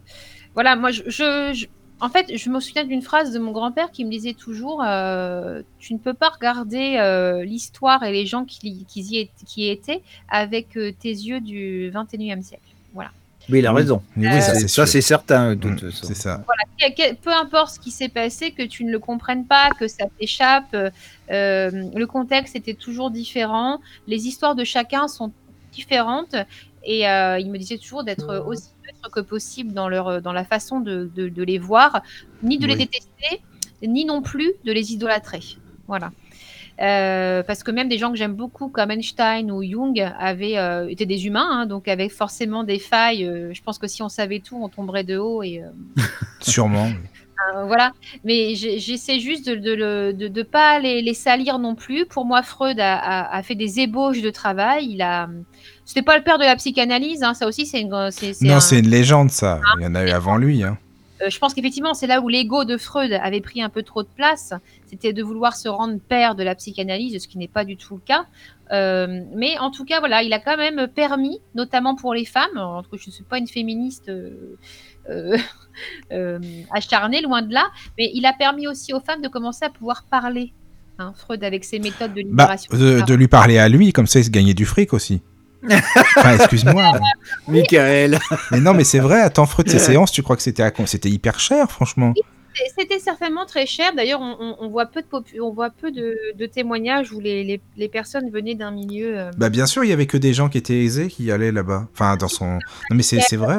Ah, et puis est-ce que c'était à l'époque aussi, c'était peut-être une mode, tu sais, c'est un petit peu comme euh, à l'époque du spiritisme. Hein, euh, aussi, oui, au 19e siècle. Voilà, au 19e siècle, on développait le spiritisme, ça faisait chic dans les salons de, de parler de ça et puis d'avoir des, voilà, des spécialistes dans le domaine. Tu avais les pauvres, tu avais les riches, on en a encore aujourd'hui. Et à l'époque, c'était euh, c'était pas choquant hein, d'avoir des pauvres et des riches. C'était comme ça, c'était un autre contexte.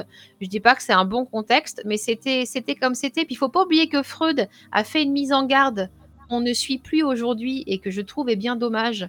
Et il a dû avoir des expériences un petit peu cheloues pour faire la mise en garde. C'était sur l'hypnose notamment. Euh, ah.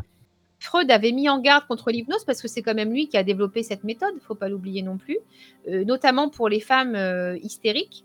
Et il s'est rendu compte que il l'a vite arrêté hein, l'hypnose parce qu'il s'est rendu compte qu'il y avait une certaine prise de pouvoir. Et il était conscient de ses propres faiblesses. Il a préféré arrêter que de, de se risquer à tomber dans cette prise de pouvoir avec ses patientes. Ouais, alors une prise de pouvoir, mais après, tu as, as, des personnes aussi qui sont professionnels dans ce domaine et qui disent que non, la personne, elle est consciente, elle sait vraiment ce qu'elle fait, elle n'est pas euh, sous notre contrôle, tu vois. Je suis d'accord. Parce qu'aujourd'hui, on a développé la méthode, mais il faut pas oublier que Freud, c'est le précurseur en hypnose et qu'il a préféré prendre ses précautions, et je le comprends bien. Et que, ça, quand il avait des patientes, c'était vraiment des femmes euh, euh, qui avaient souvent énormément souffert, donc étaient extrêmement affaiblies par leurs conditions psychologiques et l'emprise était euh, pouvait être donc très fragile, oui, à ce moment-là. Tout à fait. Mm. Et puis mm, je pense aussi que Freud, même s'il le niait, euh, moi je suis convaincue que l'hypnose parfois euh, peut aussi ouvrir sur certaines portes. Ah oui. Oui, oui, ah, je suis d'accord avec toi. Oui. Eh ben, il y, a, y a comment il s'appelle le, bouquin justement ah, Je ne me rappelle plus de son nom. d'un psychanalyste justement américain qui est très connu, qui avait fait le, si tu veux, sur la vie après la mort. Euh, comment il s'appelle?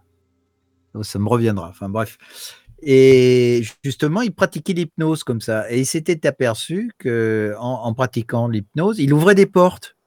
Il ouvrait des portes sur, euh, sur euh, certaines choses qui lui paraissaient complètement dingues. Quoi.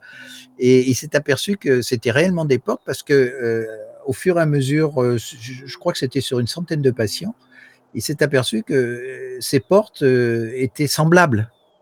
Donc, euh, ça veut dire qu'il franchissait un cap où il, allait dans des, dans des tréfonds de, de, l'esprit humain et jusqu'à aller justement dans, atteindre certaines dimensions, certains espaces, justement, qui sont normalement inconnus à, l'homme. Bah, c'est vrai, mais il y avait le colonel de Rocha qui a fait beaucoup de travaux là-dessus aussi.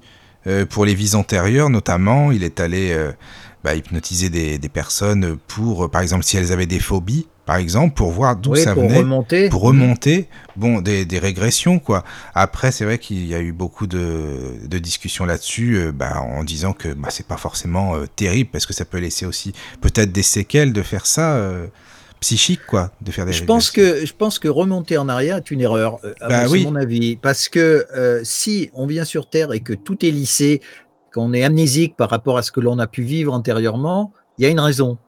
Donc, réveiller euh, ce qui s'est passé avant, euh, déjà, ça peut nous, nous, comment dirais-je, nous chanter, euh, en somme, l'émission, entre guillemets, que l'on a à accomplir, disons, le, les, les, les, choses à lisser, les choses à comprendre, etc., pour évoluer. Euh, c'est un peu comme si on donnait la solution à un problème à un type qui passe un examen. Euh, voilà, quoi. C'est quelque part, euh, c'est un petit peu ça.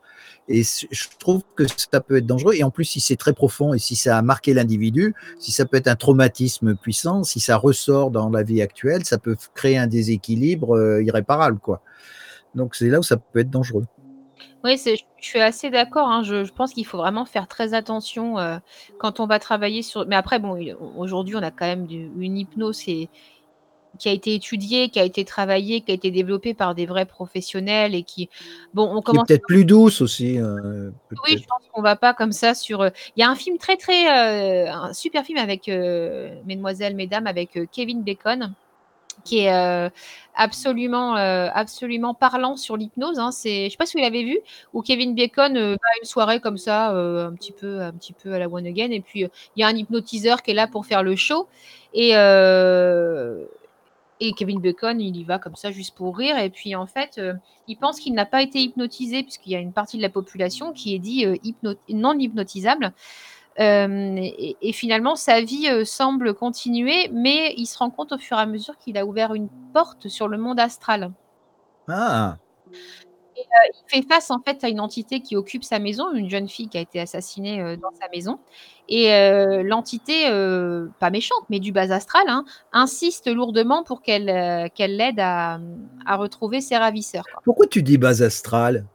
Parce que, euh, elle est elle est dans cette énergie de base astrale, hein, clairement, euh, tu elle se elle se manifeste comme telle. Elle se manifeste à un niveau très humain et de façon très violente. Oui, mais pourquoi bas? Je veux dire que c'est une dimension, euh, plus subtile que la nôtre, mais qui se trouve à notre niveau à haut niveau terrestre, quoi, bah, Après, oui, on l'appelle base astrale. En fait, ouais, c'est parce que toi, Claude, c'est le le terme qui te non, c'est ça? moi, je les appelle base astrale, c'est-à-dire, pour moi, c'est les entités, effectivement, qui qui sont un peu, qui qui rament un petit peu, hein, pour des raisons euh, qu'on n'a pas à juger et c'est comme ça. Et peut-être que nous, on va galérer un peu aussi. Oui, c'est pas, c'est possible, oui, ça peut nous arriver. Alors, on ne sait pas ce qui peut nous arriver. Euh, et en fait, euh, je... c'est important pour moi de leur donner une terminologie qui correspond à ce que je ressens quand je les perçois. Euh, et je les perçois souvent euh, dans mes sorties astrales quand j'en vois. Dieu merci, j'en vois pas à chaque fois non plus. Mais euh, quand j'en vois, elles ont souvent l'air malades. Tu sais, elles ont souvent le teint, le teint un pâle. peu voilà, mmh. pâle, tristoun, voilà. Et puis énergétiquement, elles dégagent leur propre fréquence qui n'est pas forcément positif. Qui n'est pas forcément positive. Mais en aucun cas au début, quand j'ai commencé dans cette partie-là, j'en étais terrifiée du bas astral. Hein. Je me souviens, c'était ma seule peur, c'est d'y être confrontée. Et bon, après, maître, j'aime pas ce mot-là. Puis s'il m'entendait, il me tuerait pour avoir 10 mètres. Mais en tout cas, la personne qui m'a beaucoup aidée dans, ce milieu-là me disait, tu sais, euh, je lui disais, mais, c'est quoi le bas astral? Mais qu'est-ce que ça va me faire ressentir si je le côtoie? Et il me dit, je peux pas te dire, il faut que tu l'expérimentes. Le jour où tu expérimenteras une présence de type bas astral, tu le sauras. Mais je peux pas t'expliquer, c'est le ressenti de chacun. Et effectivement, bah, le jour où ça m'est arrivé, ça m'a mis une sacrée décharge. Hein. Faut pas le, faut pas, faut pas, faut pas euh, se leurrer. Mais on apprend. Et aujourd'hui, euh, aujourd'hui, j'ai bien compris que c'était des énergies qui étaient à leur propre fréquence. Oui, c'est ça. C'est pas c'est pas le haut de la fréquence, mais qui ne sont ni dangereuses euh, ni invasives. justement, c'est ça. Qui sont un peu perdus, je pense quelque oui, je pense qui ont des choses à régler. Qui savent pas où elles en sont. voilà. Elles sont un peu chiantes, un peu comme des chewing-gums sous la chaussure. Hein. Ça colle, mais c'est pas dangereux, quoi. Tu vois, c'est un peu. Euh, c'est pas mal ça. Voilà, c'est un peu comme ça que je me, le suis figuré. Et puis qu'il suffit de, mettre une intention nécessaire et, de surtout ne pas rentrer dans une interdépendance avec le bas astral. Parce que euh, pour l'avoir expérimenté, c'est vrai que c'est sympa, tu as l'impression de discuter avec un pote de toujours.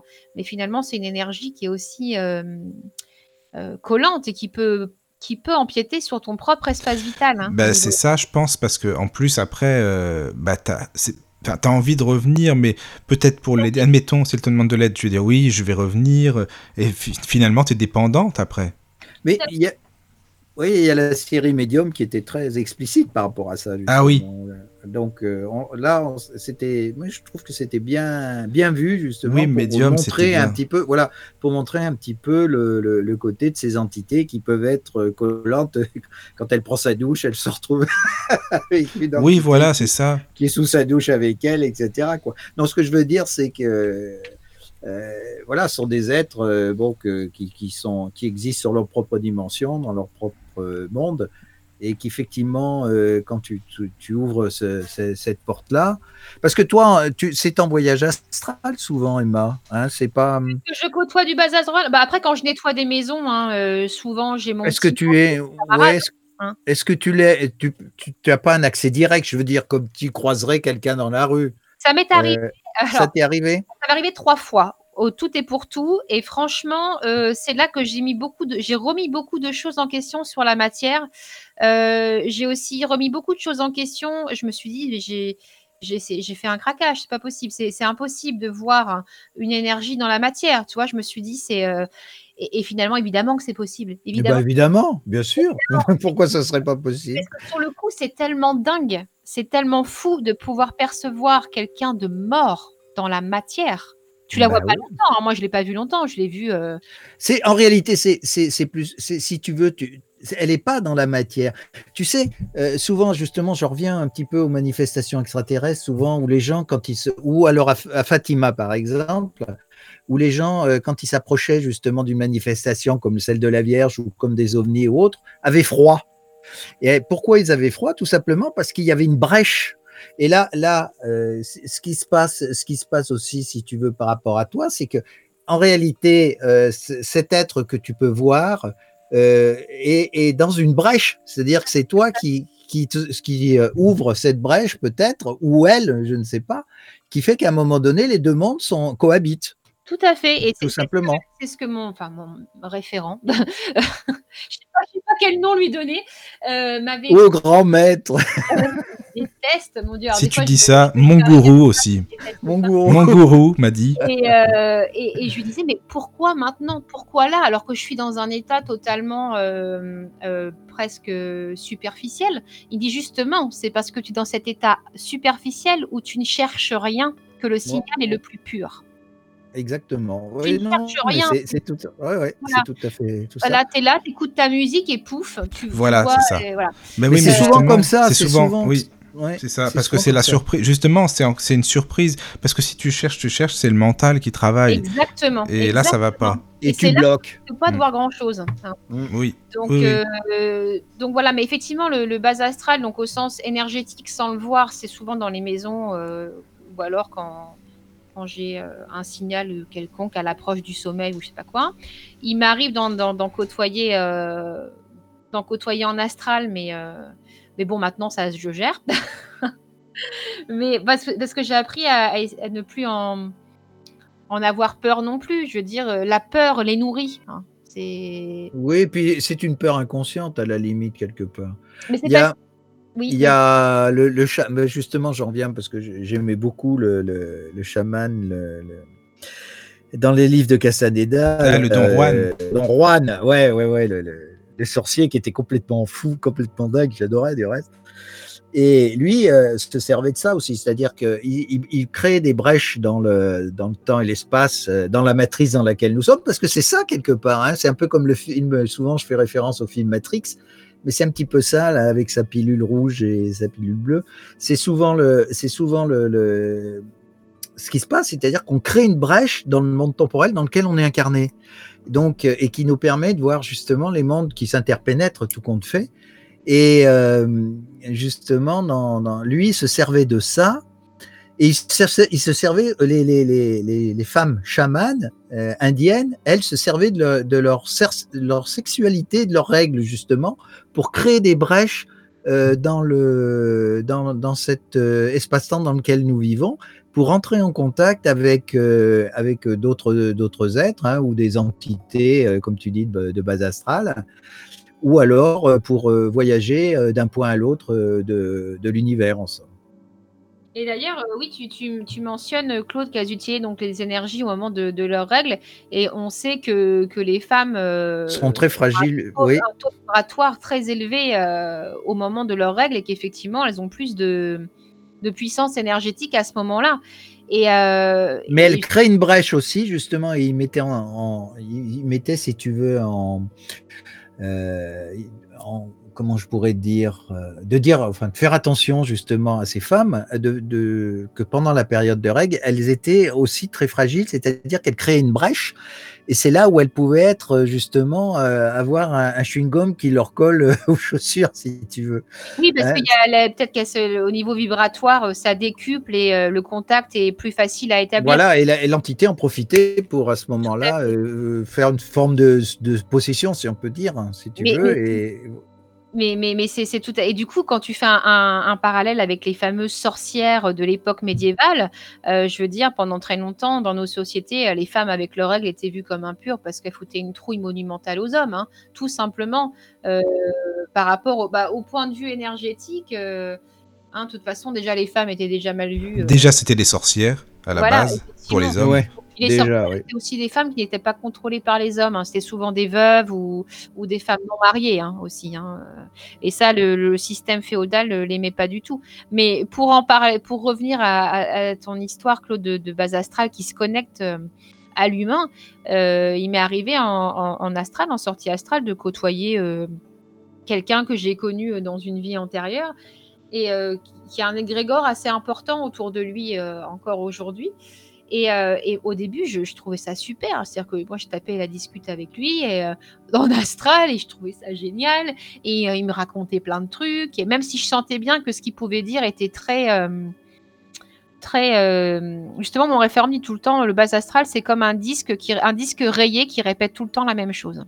Mmh et souvent, il y a des sentiments de très très humains comme euh, la culpabilité ou la colère ou ce genre de choses que tu retrouves pas forcément sur des entités déjà beaucoup plus élevées au niveau énergétique. Mais et quelque part, c'est là où je, parlais de cette dépendance. Et, euh, et donc, j'en ai parlé. J'ai dit, oh, tu vois, ça fait la deuxième nuit de suite que ça m'arrive et tout. Et là, je me souviens qu'il m'a dit, mais Emma, euh, est-ce que, ça, est-ce que ce qu'il te dit, ça te rappelle quelque chose? Oui, bon, ok, d'accord. Peut-être que son discours n'est pas non plus hyper. hyper, euh, hyper élevé au niveau vibratoire, je veux bien l'entendre, mais euh, et effectivement, c'est là que tu crées cette dépendance avec ces, ces, êtres-là hein, qui cherchent simplement à établir le contact avec toi à ce moment-là. Oui. Voilà, et qui peuvent établir cette, euh, cette passerelle avec le rêve notamment. Hein, avec un voilà, oui, oui, entre, entre autres, entre autres, oui, tout à fait. Mais justement, il y a des fois en rêve, on a l'impression d'être vraiment ennuyé d'être vraiment ennuyé, euh, c'est-à-dire attaqué en fait finalement par le, bah, comme tu dis, le bas astral. c'est dans l'astral, hein, si t'es plus. Oui. Non, parce que si tu es attaqué, si vraiment tu sens cette sensation d'attaque énergétique, c'est déjà tu plus dans un rêve, hein, tu es plus dans, dans, du côté astral. Oui, c'est ça, plus oui, voilà, c'est ça, tu es dans l'astral. Et des fois tu sais pas comment faire, mais je pense que ces personnes euh, bah, ont besoin d'aide, comme on le disait, les personnes qui nous entourent là dans ce, fameux astral. Mais bon, il y a de tout hein. Je pense qu'il y a des enfin après on peut les appeler comme on veut. Bon, les spirites disons des esprits diront ça. Bon, tu des enfin peu importe comment on les appelle, je pense que c'est des gens qui ont été sur Terre comme nous, qui ont été incarnés et qui sont maintenant euh, dans l'astral, tout simplement. Enfin, je sais pas comment vous le voyez. Euh, moi, je pense, que hein, je pense que c'est ça. Hein. C'est des gens. Donc voilà, on sait que sur Terre, il y a des gens qui ont envie, excusez-moi, d'emmerder le monde. Il y a des gens qui ont, qui ont envie de, voilà, qui sont sympas. Je pense que c'est pareil. Il y a de tout, quoi. Ah bah c'est la même chose. Et tu sais, ça rejoint ce que je te disais, où on perd, on ne perd pas notre personnalité. Oui, l'individualité, elle est toujours voilà, là. notre individualité reste. Hein, euh, as le sens de l'humour, tu le garderas. As, voilà, ce que je veux dire. Mais ce qui se passe souvent dans le bas astral, c'est souvent des gens qui sont euh, soit qui ne sont pas préparés à, faire le, le, franchissement de, de, la mort, hein, de, passer d'un monde à l'autre, et qui se retrouvent de l'autre côté, donc qui sont complètement paumés et qui sont même pas des fois conscients qu'ils sont morts.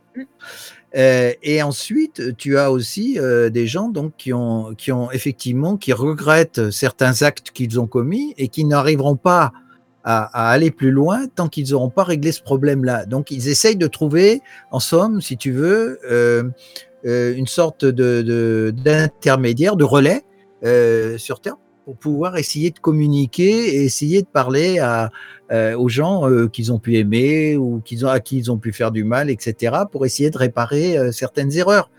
Voilà, donc c'est souvent, c'est pour ça que c'est souvent, parfois pour les, pour les gens qui, qui sont entre deux mondes, hein, comme toi, Emma, par exemple, des fois ça peut être très lourd à porter, quoi. Et puis, et puis, il faut pas oublier aussi que les humains peuvent maintenir ces entités à leur niveau. Hein, si on nourrit un égrégore autour d'eux comme ça, euh, on, c'est comme si tu leur attachais un fil euh, autour des deux chevilles et que tu tirais dessus vers la terre constamment. Quoi. C'est genre euh, rester, rester, rester. Hein. Et, c'est, pour ça que les tables, justement, le spiritisme avec des tables pour appeler les esprits, c'est excessivement négatif pour eux. Hein. C'est-à-dire que quand on demande à quelqu'un, une entité ou un parent ou autre de, venir aider, etc., c'est, c'est, pas très, c'est c'est très difficile pour eux, quoi. C'est vraiment. Euh, euh, mais attends, mais qu'est-ce qui est difficile, Claude? Enfin, je sais pas là. Ben, c'est de redescendre, c'est-à-dire de se, rapprocher de notre dimension. Ah, mon référent disait toujours, c'est comme s'ils venaient euh, faire les poubelles chez nous, en fait. Oui, oui, dans des, des, des, bouches d'égout. C'est vrai, tu as raison, Emma. J'avais entendu ça aussi. Oui, mm, mm. c'est vrai. Voilà, c'est un, un, peu ça, quoi. Donc c'est, en contraire, quand quand vraiment une entité euh, que, que, tu as pu avoir connue, enfin un être humain que tu as pu avoir connu et qui est passé de l'autre côté, veut vraiment t'aider ou te, te, rendre service ou communiquer avec toi, il le fera. Ce sera lui qui le fera. Mais c'est pas à toi de le faire, quoi. Ah bah non, mais moi je suis pas du tout pour cette. Euh, non, non, moi la sortie. Non, non, mais je parle pas pour toi, Emma. Attention. non, non. oh, attention, attention, Emma. non, mais cette sortie astrale m'avait m'avait perturbé dans le sens où, en fait, ce qu'il a utilisé comme méthode et ce que fait le bas astral, c'est qu'il a utilisé l'affect. Ah oui, c'est ça. D'accord, oui, ah, il, forcément. A, il, a, utilisé le fait qu'on se soit côtoyé dans une autre vie euh, pour que forcément il retienne mon attention. Et forcément, j'ai écouté. Et puis il y avait tout le décorum qui allait derrière. Et forcément, tu écoutes. Et c'est presque comme si, cette comme si cette énergie avait un ascendant sur toi, tu vois. Oui, mais c'est parce qu'ils savent ce dont à quoi tu es sensible. Exactement. Tu vois, c'est ça mais aussi.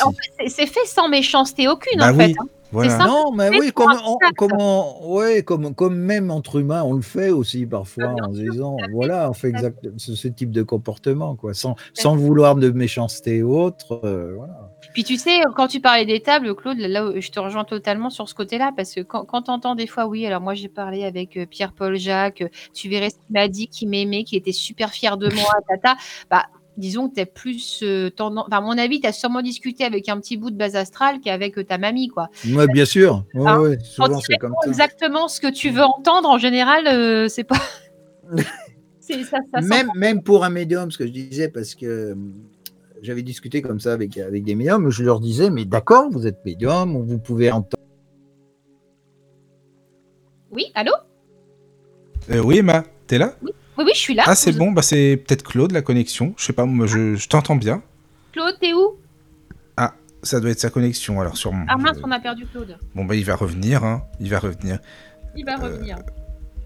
Ah non, il est toujours. Ah bah je comprends pas. Bon, bah ça doit être son micro, sa connexion. Bon, il va revenir, oui, oui. Je il va revenir, il n'y a pas de souci. Bah, voilà. Mais euh, oui, enfin, après, tu sais, euh, Emma, bah, je trouve que regarde, admettons, t'appelles sur Terre, hein, quelqu'un qui est encore euh, incarné. Euh, je sais pas, moi je t'appelle, je te dis Emma, écoute, demain, euh, si tu veux qu'on se voit, ça serait sympa. Tu me dis oui ou non, mais t'es libre de me dire oui ou non. Donc je pense que ça peut être aussi, comme sur Terre, une personne de la famille qui a envie peut-être de rassurer quelqu'un, admettons, qui a envie. Oui, non, mais absolument. Après, la difficulté, c'est de dissocier si tu as bien affaire ah, à cette personne-là. Oui, je suis d'accord. Oui, oui, ça c'est sûr. C'est là, et même là, c'est même là où les médiums, et je pense que c'est ce que Claude voulait dire, mais il me confirmera si c'était le fond de sa pensée après. Mais même pour les médiums, c'est difficile parce qu'ils doivent, finalement, ils ne sont qu'un canal, les médiums. Oui, c'est vrai.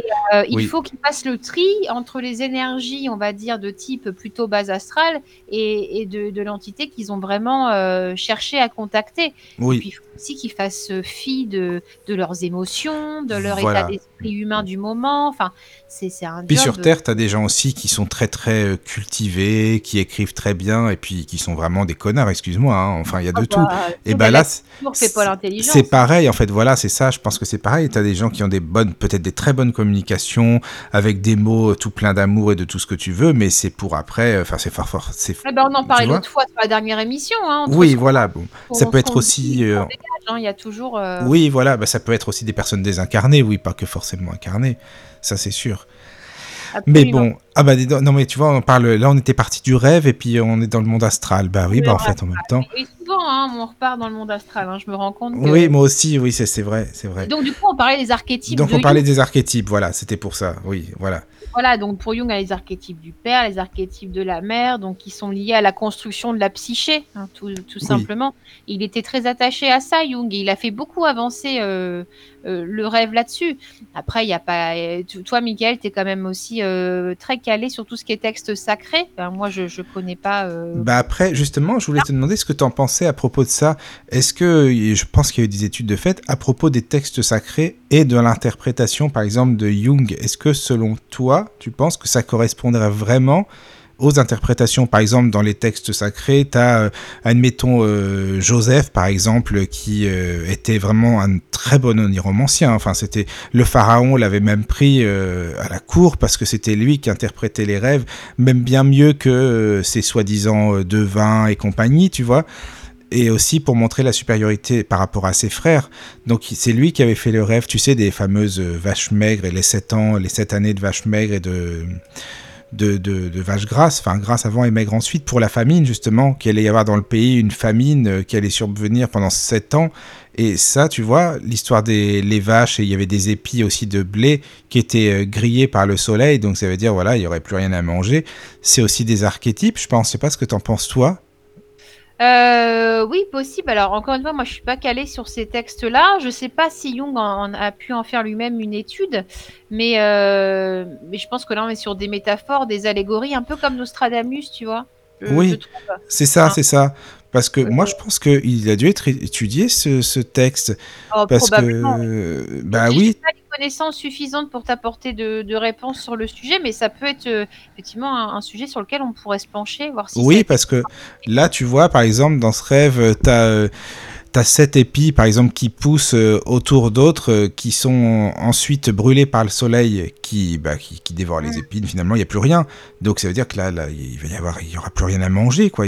Mais je pense que c'est des, des, images qui ont dû être étudiées. Des images, des métaphores, oui. Et, du coup, ça, c'est prophétique aussi. Hein. Donc, oui. il y a un euh, clairvoyant dans, dans ce genre de rêve. Et c'est pour ça que ça, me fait penser à Nostradamus, hein, qui est. ah oui, c'est ça qui est quelqu'un que, j'aime beaucoup, même si on prend pour un, cinglé. Euh, je pense que Nostradamus était un grand médecin, un grand astrologue. Bah, bien sûr que oui. Non, mais c'est parce qu'on n'a pas compris. Euh, une intuition, hein, une mm. intuition qui était bel et bien là. Après, effectivement. non, mais c'est parce que les gens n'ont pas compris ce qu'il a voulu. Enfin, voilà, ils ont pris ses prophéties à la lettre, et puis c'est pas ce qu'il a voulu dire lui à l'époque. De ouais, toute façon. fois, on a l'impression qu'ils le prennent comme les blagues carambar. C'est ça un peu euh, bon. Euh, moi, c'est quelqu'un que je trouve extrêmement intéressant, puis qui était pas du tout branché, euh, branché justement niaiserie, rêverie. C'était un vrai scientifique, hein, un vrai scientifique. Et l'exemple le plus le plus frappant, parce que forcément Nostradamus avait aussi ses prophéties via le sommeil. Bah oui, bien sûr. il, il, avait même réussi à prédire la date exacte de sa mort et il est mort cette date. Et il est mort, ouais, c'est ça. Euh, par exemple, le plus frappant, c'était pour la mort d'Henri II. Euh, où il avait rêvé, euh, et c'est comme ça qu'il avait eu cette prophétie, c'était via le sommeil, qu'Henri II se ferait tuer lors d'un match de joute en, prenant une lance dans l'œil. D'accord. Euh, et, donc, il avait fait cette mise en garde de faire attention au roi euh, pendant les matchs de joute. Et effectivement, hein, quelques, bah, sais plus la date, hein, je me rappelle plus la date. Effectivement, c'est arrivé, c'est-à-dire que le match était fini. Et puis l'ami d'Henri II, euh, Henri II a dit allez, on en fait une petite dernière. Sauf qu'Henri II avait oublié de rabattre sa visière, me semble-t-il, ou alors il l'avait mal rabattu, je ne sais plus, et il s'est pris la, la, lance en plein dans l'œil, quoi. Ah oui. Voilà, et il est mort au 10 jours, hein, parce que forcément, on ne savait pas opérer ce genre de choses-là. Enfin, t'imagines 10 jours avec un dans l'œil, merci. 10 jours comme ça, ouais, c'est vrai. Euh, et, et, du coup, c'était quelque chose qui était prédit euh, par Nostradamus. Euh, alors, c'est sûr que c'est interprétable de mille et une manières, mais Tu sais, Agatha Christie dit toujours les, les, les, solutions les plus simples sont, sont, les, sont les vraies en fait. Hein. Donc je pense ah, ça c'est souvent, oui, c'est vrai. Parce que non, mais parce qu'on cherche à se compliquer la vie, on cherche trop euh, vraiment des, des, choses qui tiennent la route, ok, mais il faut aussi, comme je dis toujours, se servir de son intuition, quoi. C'est ça. tout à fait. Je pense que Nostradamus, c'est l'exemple frappant du type qui avait une intuition, euh, oui, c'est ça. qui était connecté et qui, pendant le rêve, et s'il était là, il pourrait nous en parler en long, en large, en travers, mhm. comment il recevait les messages à travers, euh, à travers ses rêves. C'est oui. dommage. bon, on va pas faire une table pour appeler Nostradamus. oui, mais... oui, ah, Claude, il est revenu. voilà. oui. euh, mais c'est pareil, Nostradamus, bon, c'est considéré comme un initié, hein, quelque part. Bah il y avait des contacts certainement avec euh, bah, peut-être l'astral ou avec euh, d'autres êtres. Mais euh, c'est pareil, est-ce que tout ce qu'il a écrit, tout ce qu'il a fait, était à un instant T bien précis? Parce que le, le c'est souvent le problème des, des, prédictions, justement, par rapport aux, j'en viens aux astrologues ou autres qui euh, prédit telle et telle chose en gros à telle date et ça ne se produit pas tout simplement parce que eux ont pioché sur une des facettes de notre futur et c'est pareil le futur est multidimensionnel c'est-à-dire que à partir du moment où tu vas tourner à gauche ou tourner à droite euh, tu vas changer ton futur etc donc euh, il peut y avoir une multitude de, une multitude de futurs qui fait que quand tu quand tu, euh, tu arrives à cet endroit-là, eh bien, euh, tu as, certaines, certains médiums qui vont tomber pile poil justement à ce qui va se réaliser parce qu'effectivement, l'humanité a suivi tel chemin.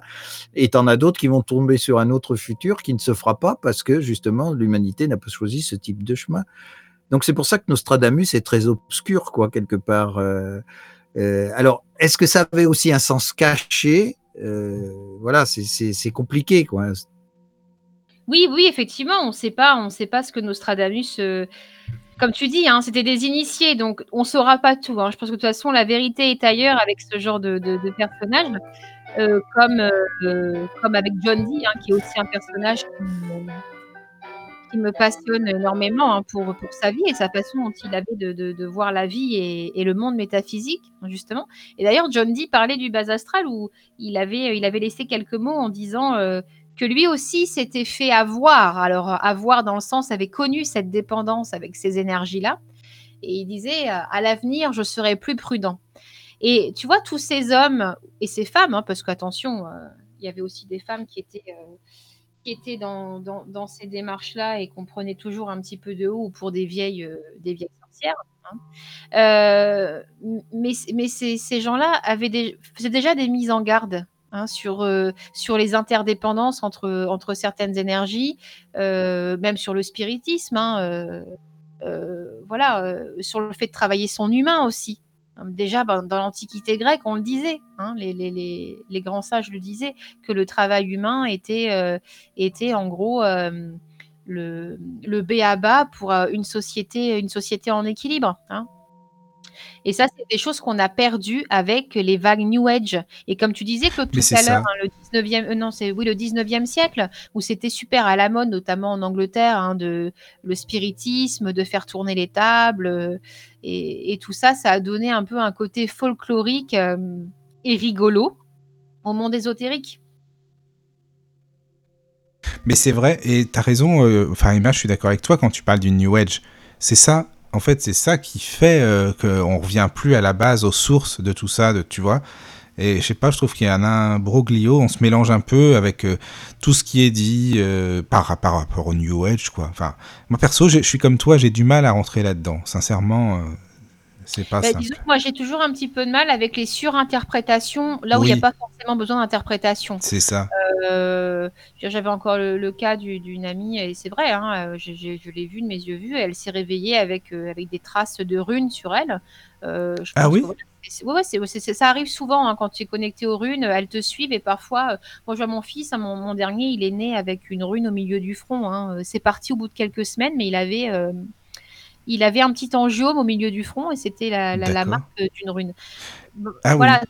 Ouais, ouais, ouais, Mais attends, est-ce que là, excuse-moi, mais est-ce que là, cette fameuse rune, ou même ta copine, ou peu importe, certainement que ça correspond à quelque chose pour elle dans leur vie, c'est sûr. ça correspond de quelque chose pour elle, avec l'énergie du moment. Oui, c'est ça. Oui, alors j'ai lu ça et ça, euh, euh, l'équivalent du signe du cancer et tout. Puis tu sais, moi, euh, les équivalences occidentales sur les runes, c'est pas mon truc. Non. Et après, ce qui est toujours intéressant, tu vois, c'est toujours ces associations qu'on fait euh, avec euh, les cartes de tarot, avec les signes astrologiques et tout. Moi, je lui ai dit, j'ai écoute, prends la rune comme elle est, prends la rune que tu vois. C'est une rune de protection ou pas de protection ou de d'équilibre. Et oui, mais elle me dit, mais c'est peut-être telle et telle personne qui, qui a fait ça. Mais on s'en fout, j'ai envie de te dire Oui, c'est pas grave ça. Pas grave, un guide, un ancêtre, la gratitude, c'est tout, merci quoi. Oui, Voilà. c'est vrai. Ne serait-ce que la gratitude. Parce que Voilà. ça, c'est super important, ça c'est vrai. Mais c'est très humain de toujours vouloir chercher des explications. Oui, bah oui. fait de nombreuses fois. Et où mon référent me disait, mais arrête, arrête de chercher. Tout n'a pas besoin d'être interprété. Bah tout oui. n'a pas besoin. euh, Puis Emma, tu es une femme quand même. Alors là, Mais- Qu'est-ce que ça veut dire ça? Ben, ça veut dire que les femmes se servent toujours de leur logique, qu'elles cherchent toujours à aller euh, comprendre les choses. De... Tu vois, c'est ça surtout, je voulais dire. Et arrête de dire ça en plus, t'es une femme. Tu sais que justement, pour principe d'incarnation, nous sommes androgynes. Oui, je sais bien qu'on est androgyne. Donc, euh, et quand on vient sur Terre, on euh, choisit une polarité. Et Mais- euh, en général, on a les deux déjà. Donc, euh, ça Oui, veut mais dire tu- qu'on peut très bien travailler aussi sur notre polarité féminine. Ah, et mais Emma, tu- ça s'entend qu'elle aime bien chercher. Hein Elle aime bien trouver, ça s'entend. Emma, elle est très logique, c'est vrai. j'ai- voulu chercher hein, des explications à ce que je pouvais ressentir ou sur l'identité de certaines entités. euh, Oui, Et- voilà, c'est ça. Aussi que parfois une entité euh, se manifestait. Alors j'avais vraiment, euh, j'ai vraiment tilté ça quand il y a eu des photos qui ont été prises à Hampton Court à, Londres, où ils ont photographié donc euh, à leur insu une entité qui était une petite fille hein, qui était au balcon en fait d'Hampton Court. Et là, alors les historiens, une fois que les photographes ont dit bah ouais non c'est pas une photo truquée, on n'a pas d'explication, ce n'est pas truqué ils se sont dit, mais alors, il y avait donc une petite fille bâtarde d'Henri VIII. Euh, non mais, alors, qu'on sait que les entités se manifestent de manière à être reconnues. C'est-à-dire que peut-être qu'elle s'est manifestée sur une forme infantile, hein, et euh, qu'elle est morte à 80 ans, on n'en sait rien. Et peut-être qu'elle s'est manifestée, c'était pas cette vie-là, c'était encore une vie d'avant. Qui sait? On ne sait pas. C'est ça aussi le, si tu veux je te- coupe euh, si tu veux c'est ça ça aussi ce, que vivent les gens dans les, les EMI c'est-à-dire que souvent ils se retrouvent en face de, de, de, personnes de, parents qu'ils ont connus de grands-parents etc qui apparaissent sous une forme euh, bah, qui, qui les avantage donc ça peut être euh, quand ils sont jeunes hommes ou jeunes femmes euh, ou quand ils sont enfants, ou voilà, ou quelque chose dans leur vie qui les a marqués, et ils le manifestent sur cette, euh, sur cette forme-là. Tout à fait. Et, et des fois, c'est du coup, c'est- une erreur euh, d'aller associer une déduction, mais ça, c'est le mental, hein, c'est le mental humain. euh, parce que voilà, on perçoit cette petite fille au balcon d'Hampton Court de se dire ah bah voilà, euh, c'est une petite bâtarde d'Henri VIII, mais qui sait? Alors les, les historiens étaient en train de fouiller toutes leurs archives pour voir les maîtresses d'Henri VIII. et- alors que peut-être, on ne sait pas, ça peut être Catherine Parr quand elle était petite, enfin, on ne sait pas quoi. Voilà. Euh, elle, en tout cas, l'entité s'est manifestée pour être reconnue, quelle que soit sa forme. Et c'est à partir de, ça, de cet événement-là, que j'ai vraiment ralenti ce côté mental et je me suis dit, voilà, à un moment donné, accueille. Voilà, accueille, arrête de chercher. Des fois, tout n'a pas besoin euh, d'une explication de ton cerveau. Voilà. Et c'est pour ça, c'est pour ça que si tu veux que les choses n'évoluent pas euh, dans dans tous les domaines qui sortent de, de si tu veux euh, de ce que on appelle sur Terre paranormal. Euh, dans ces domaines-là, c'est parce que les gens, enfin, ou les scientifiques, ou, ou les ou la médecine, ou autre, essayent de, de, de trouver des réponses rationnelles.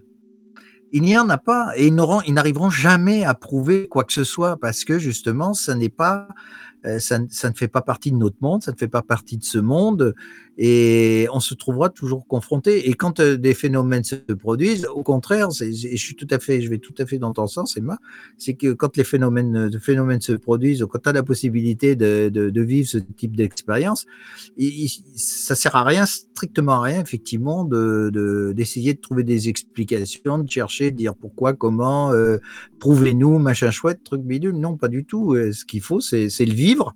C'est le plus important, c'est de le vivre. Et c'est là où, justement, ça te permet d'évoluer, de comprendre, euh, d'avancer. Et voilà, quoi. Mhm. tout à fait d'accord. Mais encore, encore une fois, là, c'est l'humain qui a, qui a besoin absolument de trouver. oui, il faut qu'il trouve. Et c'est c'est comme, euh, c'est comme certains rêves qui n'ont pas vraiment de d'explication, mis à part de, de, de, lâcher les vannes. Hein. Euh, clairement, euh, clairement, si tu prends un rêve où, où je suis tout le temps en train d'essayer de, de sauver un de mes enfants à droite à gauche, c'est quoi? C'est des peurs maternelles. Hein. C'est juste la peur de perdre ses enfants. Hein, et ça peut venir à un moment donné de ta vie où il y a un cumul. Et, voilà, bon, c'est des rêves qui sont, euh, à mon sens, plus perturbants qu'une petite visite du bas astral. Hein, parce que je me souviens d'un rêve où vraiment où j'étais avec, euh, avec mon petit dernier, euh, on prenait le train et mon petit dernier a sauté du train en fait. Et donc il restait sur la gare et le train partait. Et, moi je voyais mon fils alors que le train avançait. Enfin, ça, c'est vraiment des rêves où Ça, c'est un cauchemar pas bien. Alors, est-ce que, alors c'est pareil. Est-ce que c'est vraiment un cauchemar? Est-ce que c'est vraiment euh, justement lié à tes enfants? Ou est-ce que c'est toi qui est en train de te détacher et de partir? Tout à fait, ça peut être une explication. Voilà. Absolument. Voilà, et ça, c'est camouflé par le mental, justement. Absolument, ça peut tout à fait. Alors après, dans ma démarche, quand je rêvais, hein, mon seul truc, c'était de péter la fenêtre, de sortir du train et de récupérer mon gamin. Mais, mais peut-être qu'effectivement, il y a toute une symbolique derrière où je lâche un peu, effectivement, mes enfants qui grandissent et que c'est dur et que ça me coûte. Et, voilà, peut-être, tout à fait. Je, je, ne sais pas. Mais ça fait partie, effectivement, des rêves que, pour, qui, pour moi, sont, euh, sont les soupapes de l'inconscient qui lâche, quoi. Tu vois, sans autre chose. D'accord. Ouais, ouais. Et j'ai une question pour vous deux. Est-ce que vous pensez que la Lune a une influence sur les rêves ou non? Moi, oui, pareil. Enfin, moi, je pense que oui, mais vous, vous deux moi, je pense que oui aussi, mais de façon euh, pas forcément. Enfin, en général. Déjà, je pense. C'est pas la lune des sorcières. Hein. Non, non, c'est pas la lune des sorcières, mais je pense qu'on est tous reliés quand même aux astres. Bah, elle a, de toute façon, tous les astres, il euh, n'y a pas que la lune. Hein. je pense que tous les astres, euh, de toute façon, est-ce qu'il faut se dire déjà au niveau des astres, comme la Terre, comme bah, Jupiter, Mars, Vénus, etc. Toutes ces planètes sont vivantes et communiquent entre elles déjà ce sont des êtres euh, intelligents. Et du reste, tiens, pour, euh, je te fais une petite aparté justement pour toi, Michael, par rapport au livre d'Urantia. Euh, justement, ces êtres, ces, planètes sont, sont, des êtres à part entière. Donc, c'est pour ça que les anciens parlaient du champ, de leur champ de conscience qu'ils appellent Gaïa, justement, parce que elles, elles vivent et elles respirent aussi comme nous, c'est-à-dire qu'elles elles gonflent et puis elles se rétractent. Elles ont une respiration intérieure aussi, comme ça. Et euh, elles sont toutes en liaison euh, les unes euh, par rapport aux autres. Et donc, ça veut dire qu'elles nous influencent obligatoirement sur Terre. La Terre est influencée bah par les planètes qui sont autour, par le Soleil et même par les, étoiles proches. Et euh, donc nous, ça, ça, joue sur nous obligatoirement d'une façon ou d'une autre. Oui, parce qu'on en fait partie de l'univers, on est aussi. Et, ben exactement, on, a une, on est une poussière d'étoiles aussi quelque part. C'est ça. Euh, Mais oui, ça veut dire que nous sommes reliés aussi à tout ça, donc euh, obligatoirement influencés. Mais c'est vrai que les gens souvent parlent de la Lune quand même, cette influence qu'elle a sur. Bah parce que c'est la plus proche et c'est celle que l'on voit. on ne va pas parler de Mars ou de oui, peut-être, je sais pas. voilà, parce que ce sont des planètes qui sont beaucoup plus éloignées et que l'on voit très peu et que souvent les humains considèrent, appellent ça comme des étoiles, alors que ce sont des planètes en réalité et voilà, qui n'a pas l'influence de ce que peut avoir euh, la Lune qui, qui, est dans notre champ de vision. En plus, il y a des tas de contes, de légendes, de choses qui se sont produites. Bah, oui, mais tu sais, tu as, des, voilà, as, des enquêtes, même dans des commissariats et tout, je sais pas si tu avais entendu, Emma, eh bien, ils disent qu'à la pleine lune, il y a beaucoup, beaucoup plus, malheureusement, hein, de gens qui, de crimes ou de choses comme ça, de gens qui sont pas bien euh, dans leur tête. Enfin, il y a plus de choses euh, pas forcément positif qui se passe. Donc le bah, rêve, tu vois. Là, pour la pleine... Moi, la Lune, de toute façon, euh, j'ai aucun doute sur son action, dans le sens où si elle influe les marées et que nous, on est complètement. Bah, oui, elle influence, elle influence l'homme. Elle, influence forcément l'homme. Après, euh, bon, tout le côté magique de la Lune, bon, euh, ça, j'ai toujours un petit, toujours un petit bémol hein, sur, sur le, les influences magiques. Mais effectivement, je pense que la Lune la pleine lune ou la lune noire ont toutes les deux euh, une vibration euh, opposée presque à ces moments-là. Et, que oui, et forcément, elles peuvent influencer de façon un peu plus extrême les humains. Moi, je sais que pendant la, pleine lune, qu'est-ce que je dors bien, quoi. Tout le monde dit, ouais, moi, je dors pas et tout. Moi, je dors comme un loir à la pleine lune. Ah ouais, comme un loir. Et, par contre, c'est vrai que à la pleine lune, comme je fais un, comme je fais de la de la cristallomancie. Alors ça c'est pareil, au début ça me faisait rire, les boules de cristal, je dis oh là là, le truc de bonne femme de Madame Irma. C'est pas vrai, tu, tu, joues avec des boules de cristal? Ouais, tout à fait. Tu sais comment ça m'est arrivé d'ailleurs le rêve? le rêve. Euh, ça m'arrivait via le rêve et au début je sais pas vrai mais n'importe quoi moi qui suis justement euh, pas du tout new age et et, voilà, et du coup, j'ai rêvé euh, une semaine de suite, et c'est là que les guides se sont donné du mal quand même. Pendant une semaine, euh, j'ai rêvé que je descendais au sous-sol de mes grands-parents et que j'ouvrais un placard où il y avait une boule de cristal et au-dessus il y avait des runes. Et, euh, on poussait en fait à explorer cette boule de cristal, ce que j'avais toujours peur de faire. Et le dernier rêve, je me vois commencer à mettre les mains au-dessus de la boule de cristal et me réveiller. Et je me suis dit, bon, je vais me craquer une boule de cristal, on verra bien ce que ça donne. Et finalement, bah, je me suis défait de ce côté très New Age en me disant, Emma, finalement, c'est un support comme un autre. Euh, en fait, oui, mais c'est ça, c'est un catalyseur, hein, la boule de cristal ton énergie comme tu la projetterais mmh. euh, sur euh, n'importe quoi d'autre. Et de fait, c'est vrai que j'avoue euh, utiliser la, cristallomancie à la pleine lune, un pour bénéficier de ses rayons sur la boule de cristal, et deux au niveau énergétique. Et c'est vrai que la boule de cristal me réussit plutôt bien. Et, et ça m'a permis de casser ce stéréotype hein, de de dire ouais euh, ça c'est pour en gros euh, c'est pour les caravanes non mais alors que non pas du tout non moi je pense pas, du tout c'est un support et c'est un support que j'apprécie beaucoup et qui m'a été transmis Claude maintenant que tu en reparles effectivement du côté messager des guides par le rêve hein. pendant une semaine ils sont donnés du mal quand même voilà, et, oui, et c'était répétitif en plus. C'était répétitif parce que j'avais peur, hein, j'avais peur. Ouais, ouais, ouais. Ça c'est sûr donc voilà. Donc d'accord, c'est donc voilà Emma, mais c'est vrai comme tu disais, c'est un c'est un support, voilà, c'est ce qu'il faut se dire en fait. Et si toi tu te sens à l'aise avec, c'est le principal en fin de compte. On s'en fout que ce soit une boule de cristal ou autre chose, peu importe quoi. Oui, ça peut être, ça pourrait être n'importe quoi. Hein. Bah oui. Ça pourrait être, euh, ça peut être un doudou. oui. Non, je veux dire, ça peut, ça peut être. Encore une fois, l'inconscient collectif hein, sur la boule de cristal. Tu vois, tu prends l'inconscient collectif, c'est relié à quoi? C'est relié, euh, euh, tu sais, un peu à la voyante Karnak. Bah oui, voilà, c'est ça. Bah oui, voilà.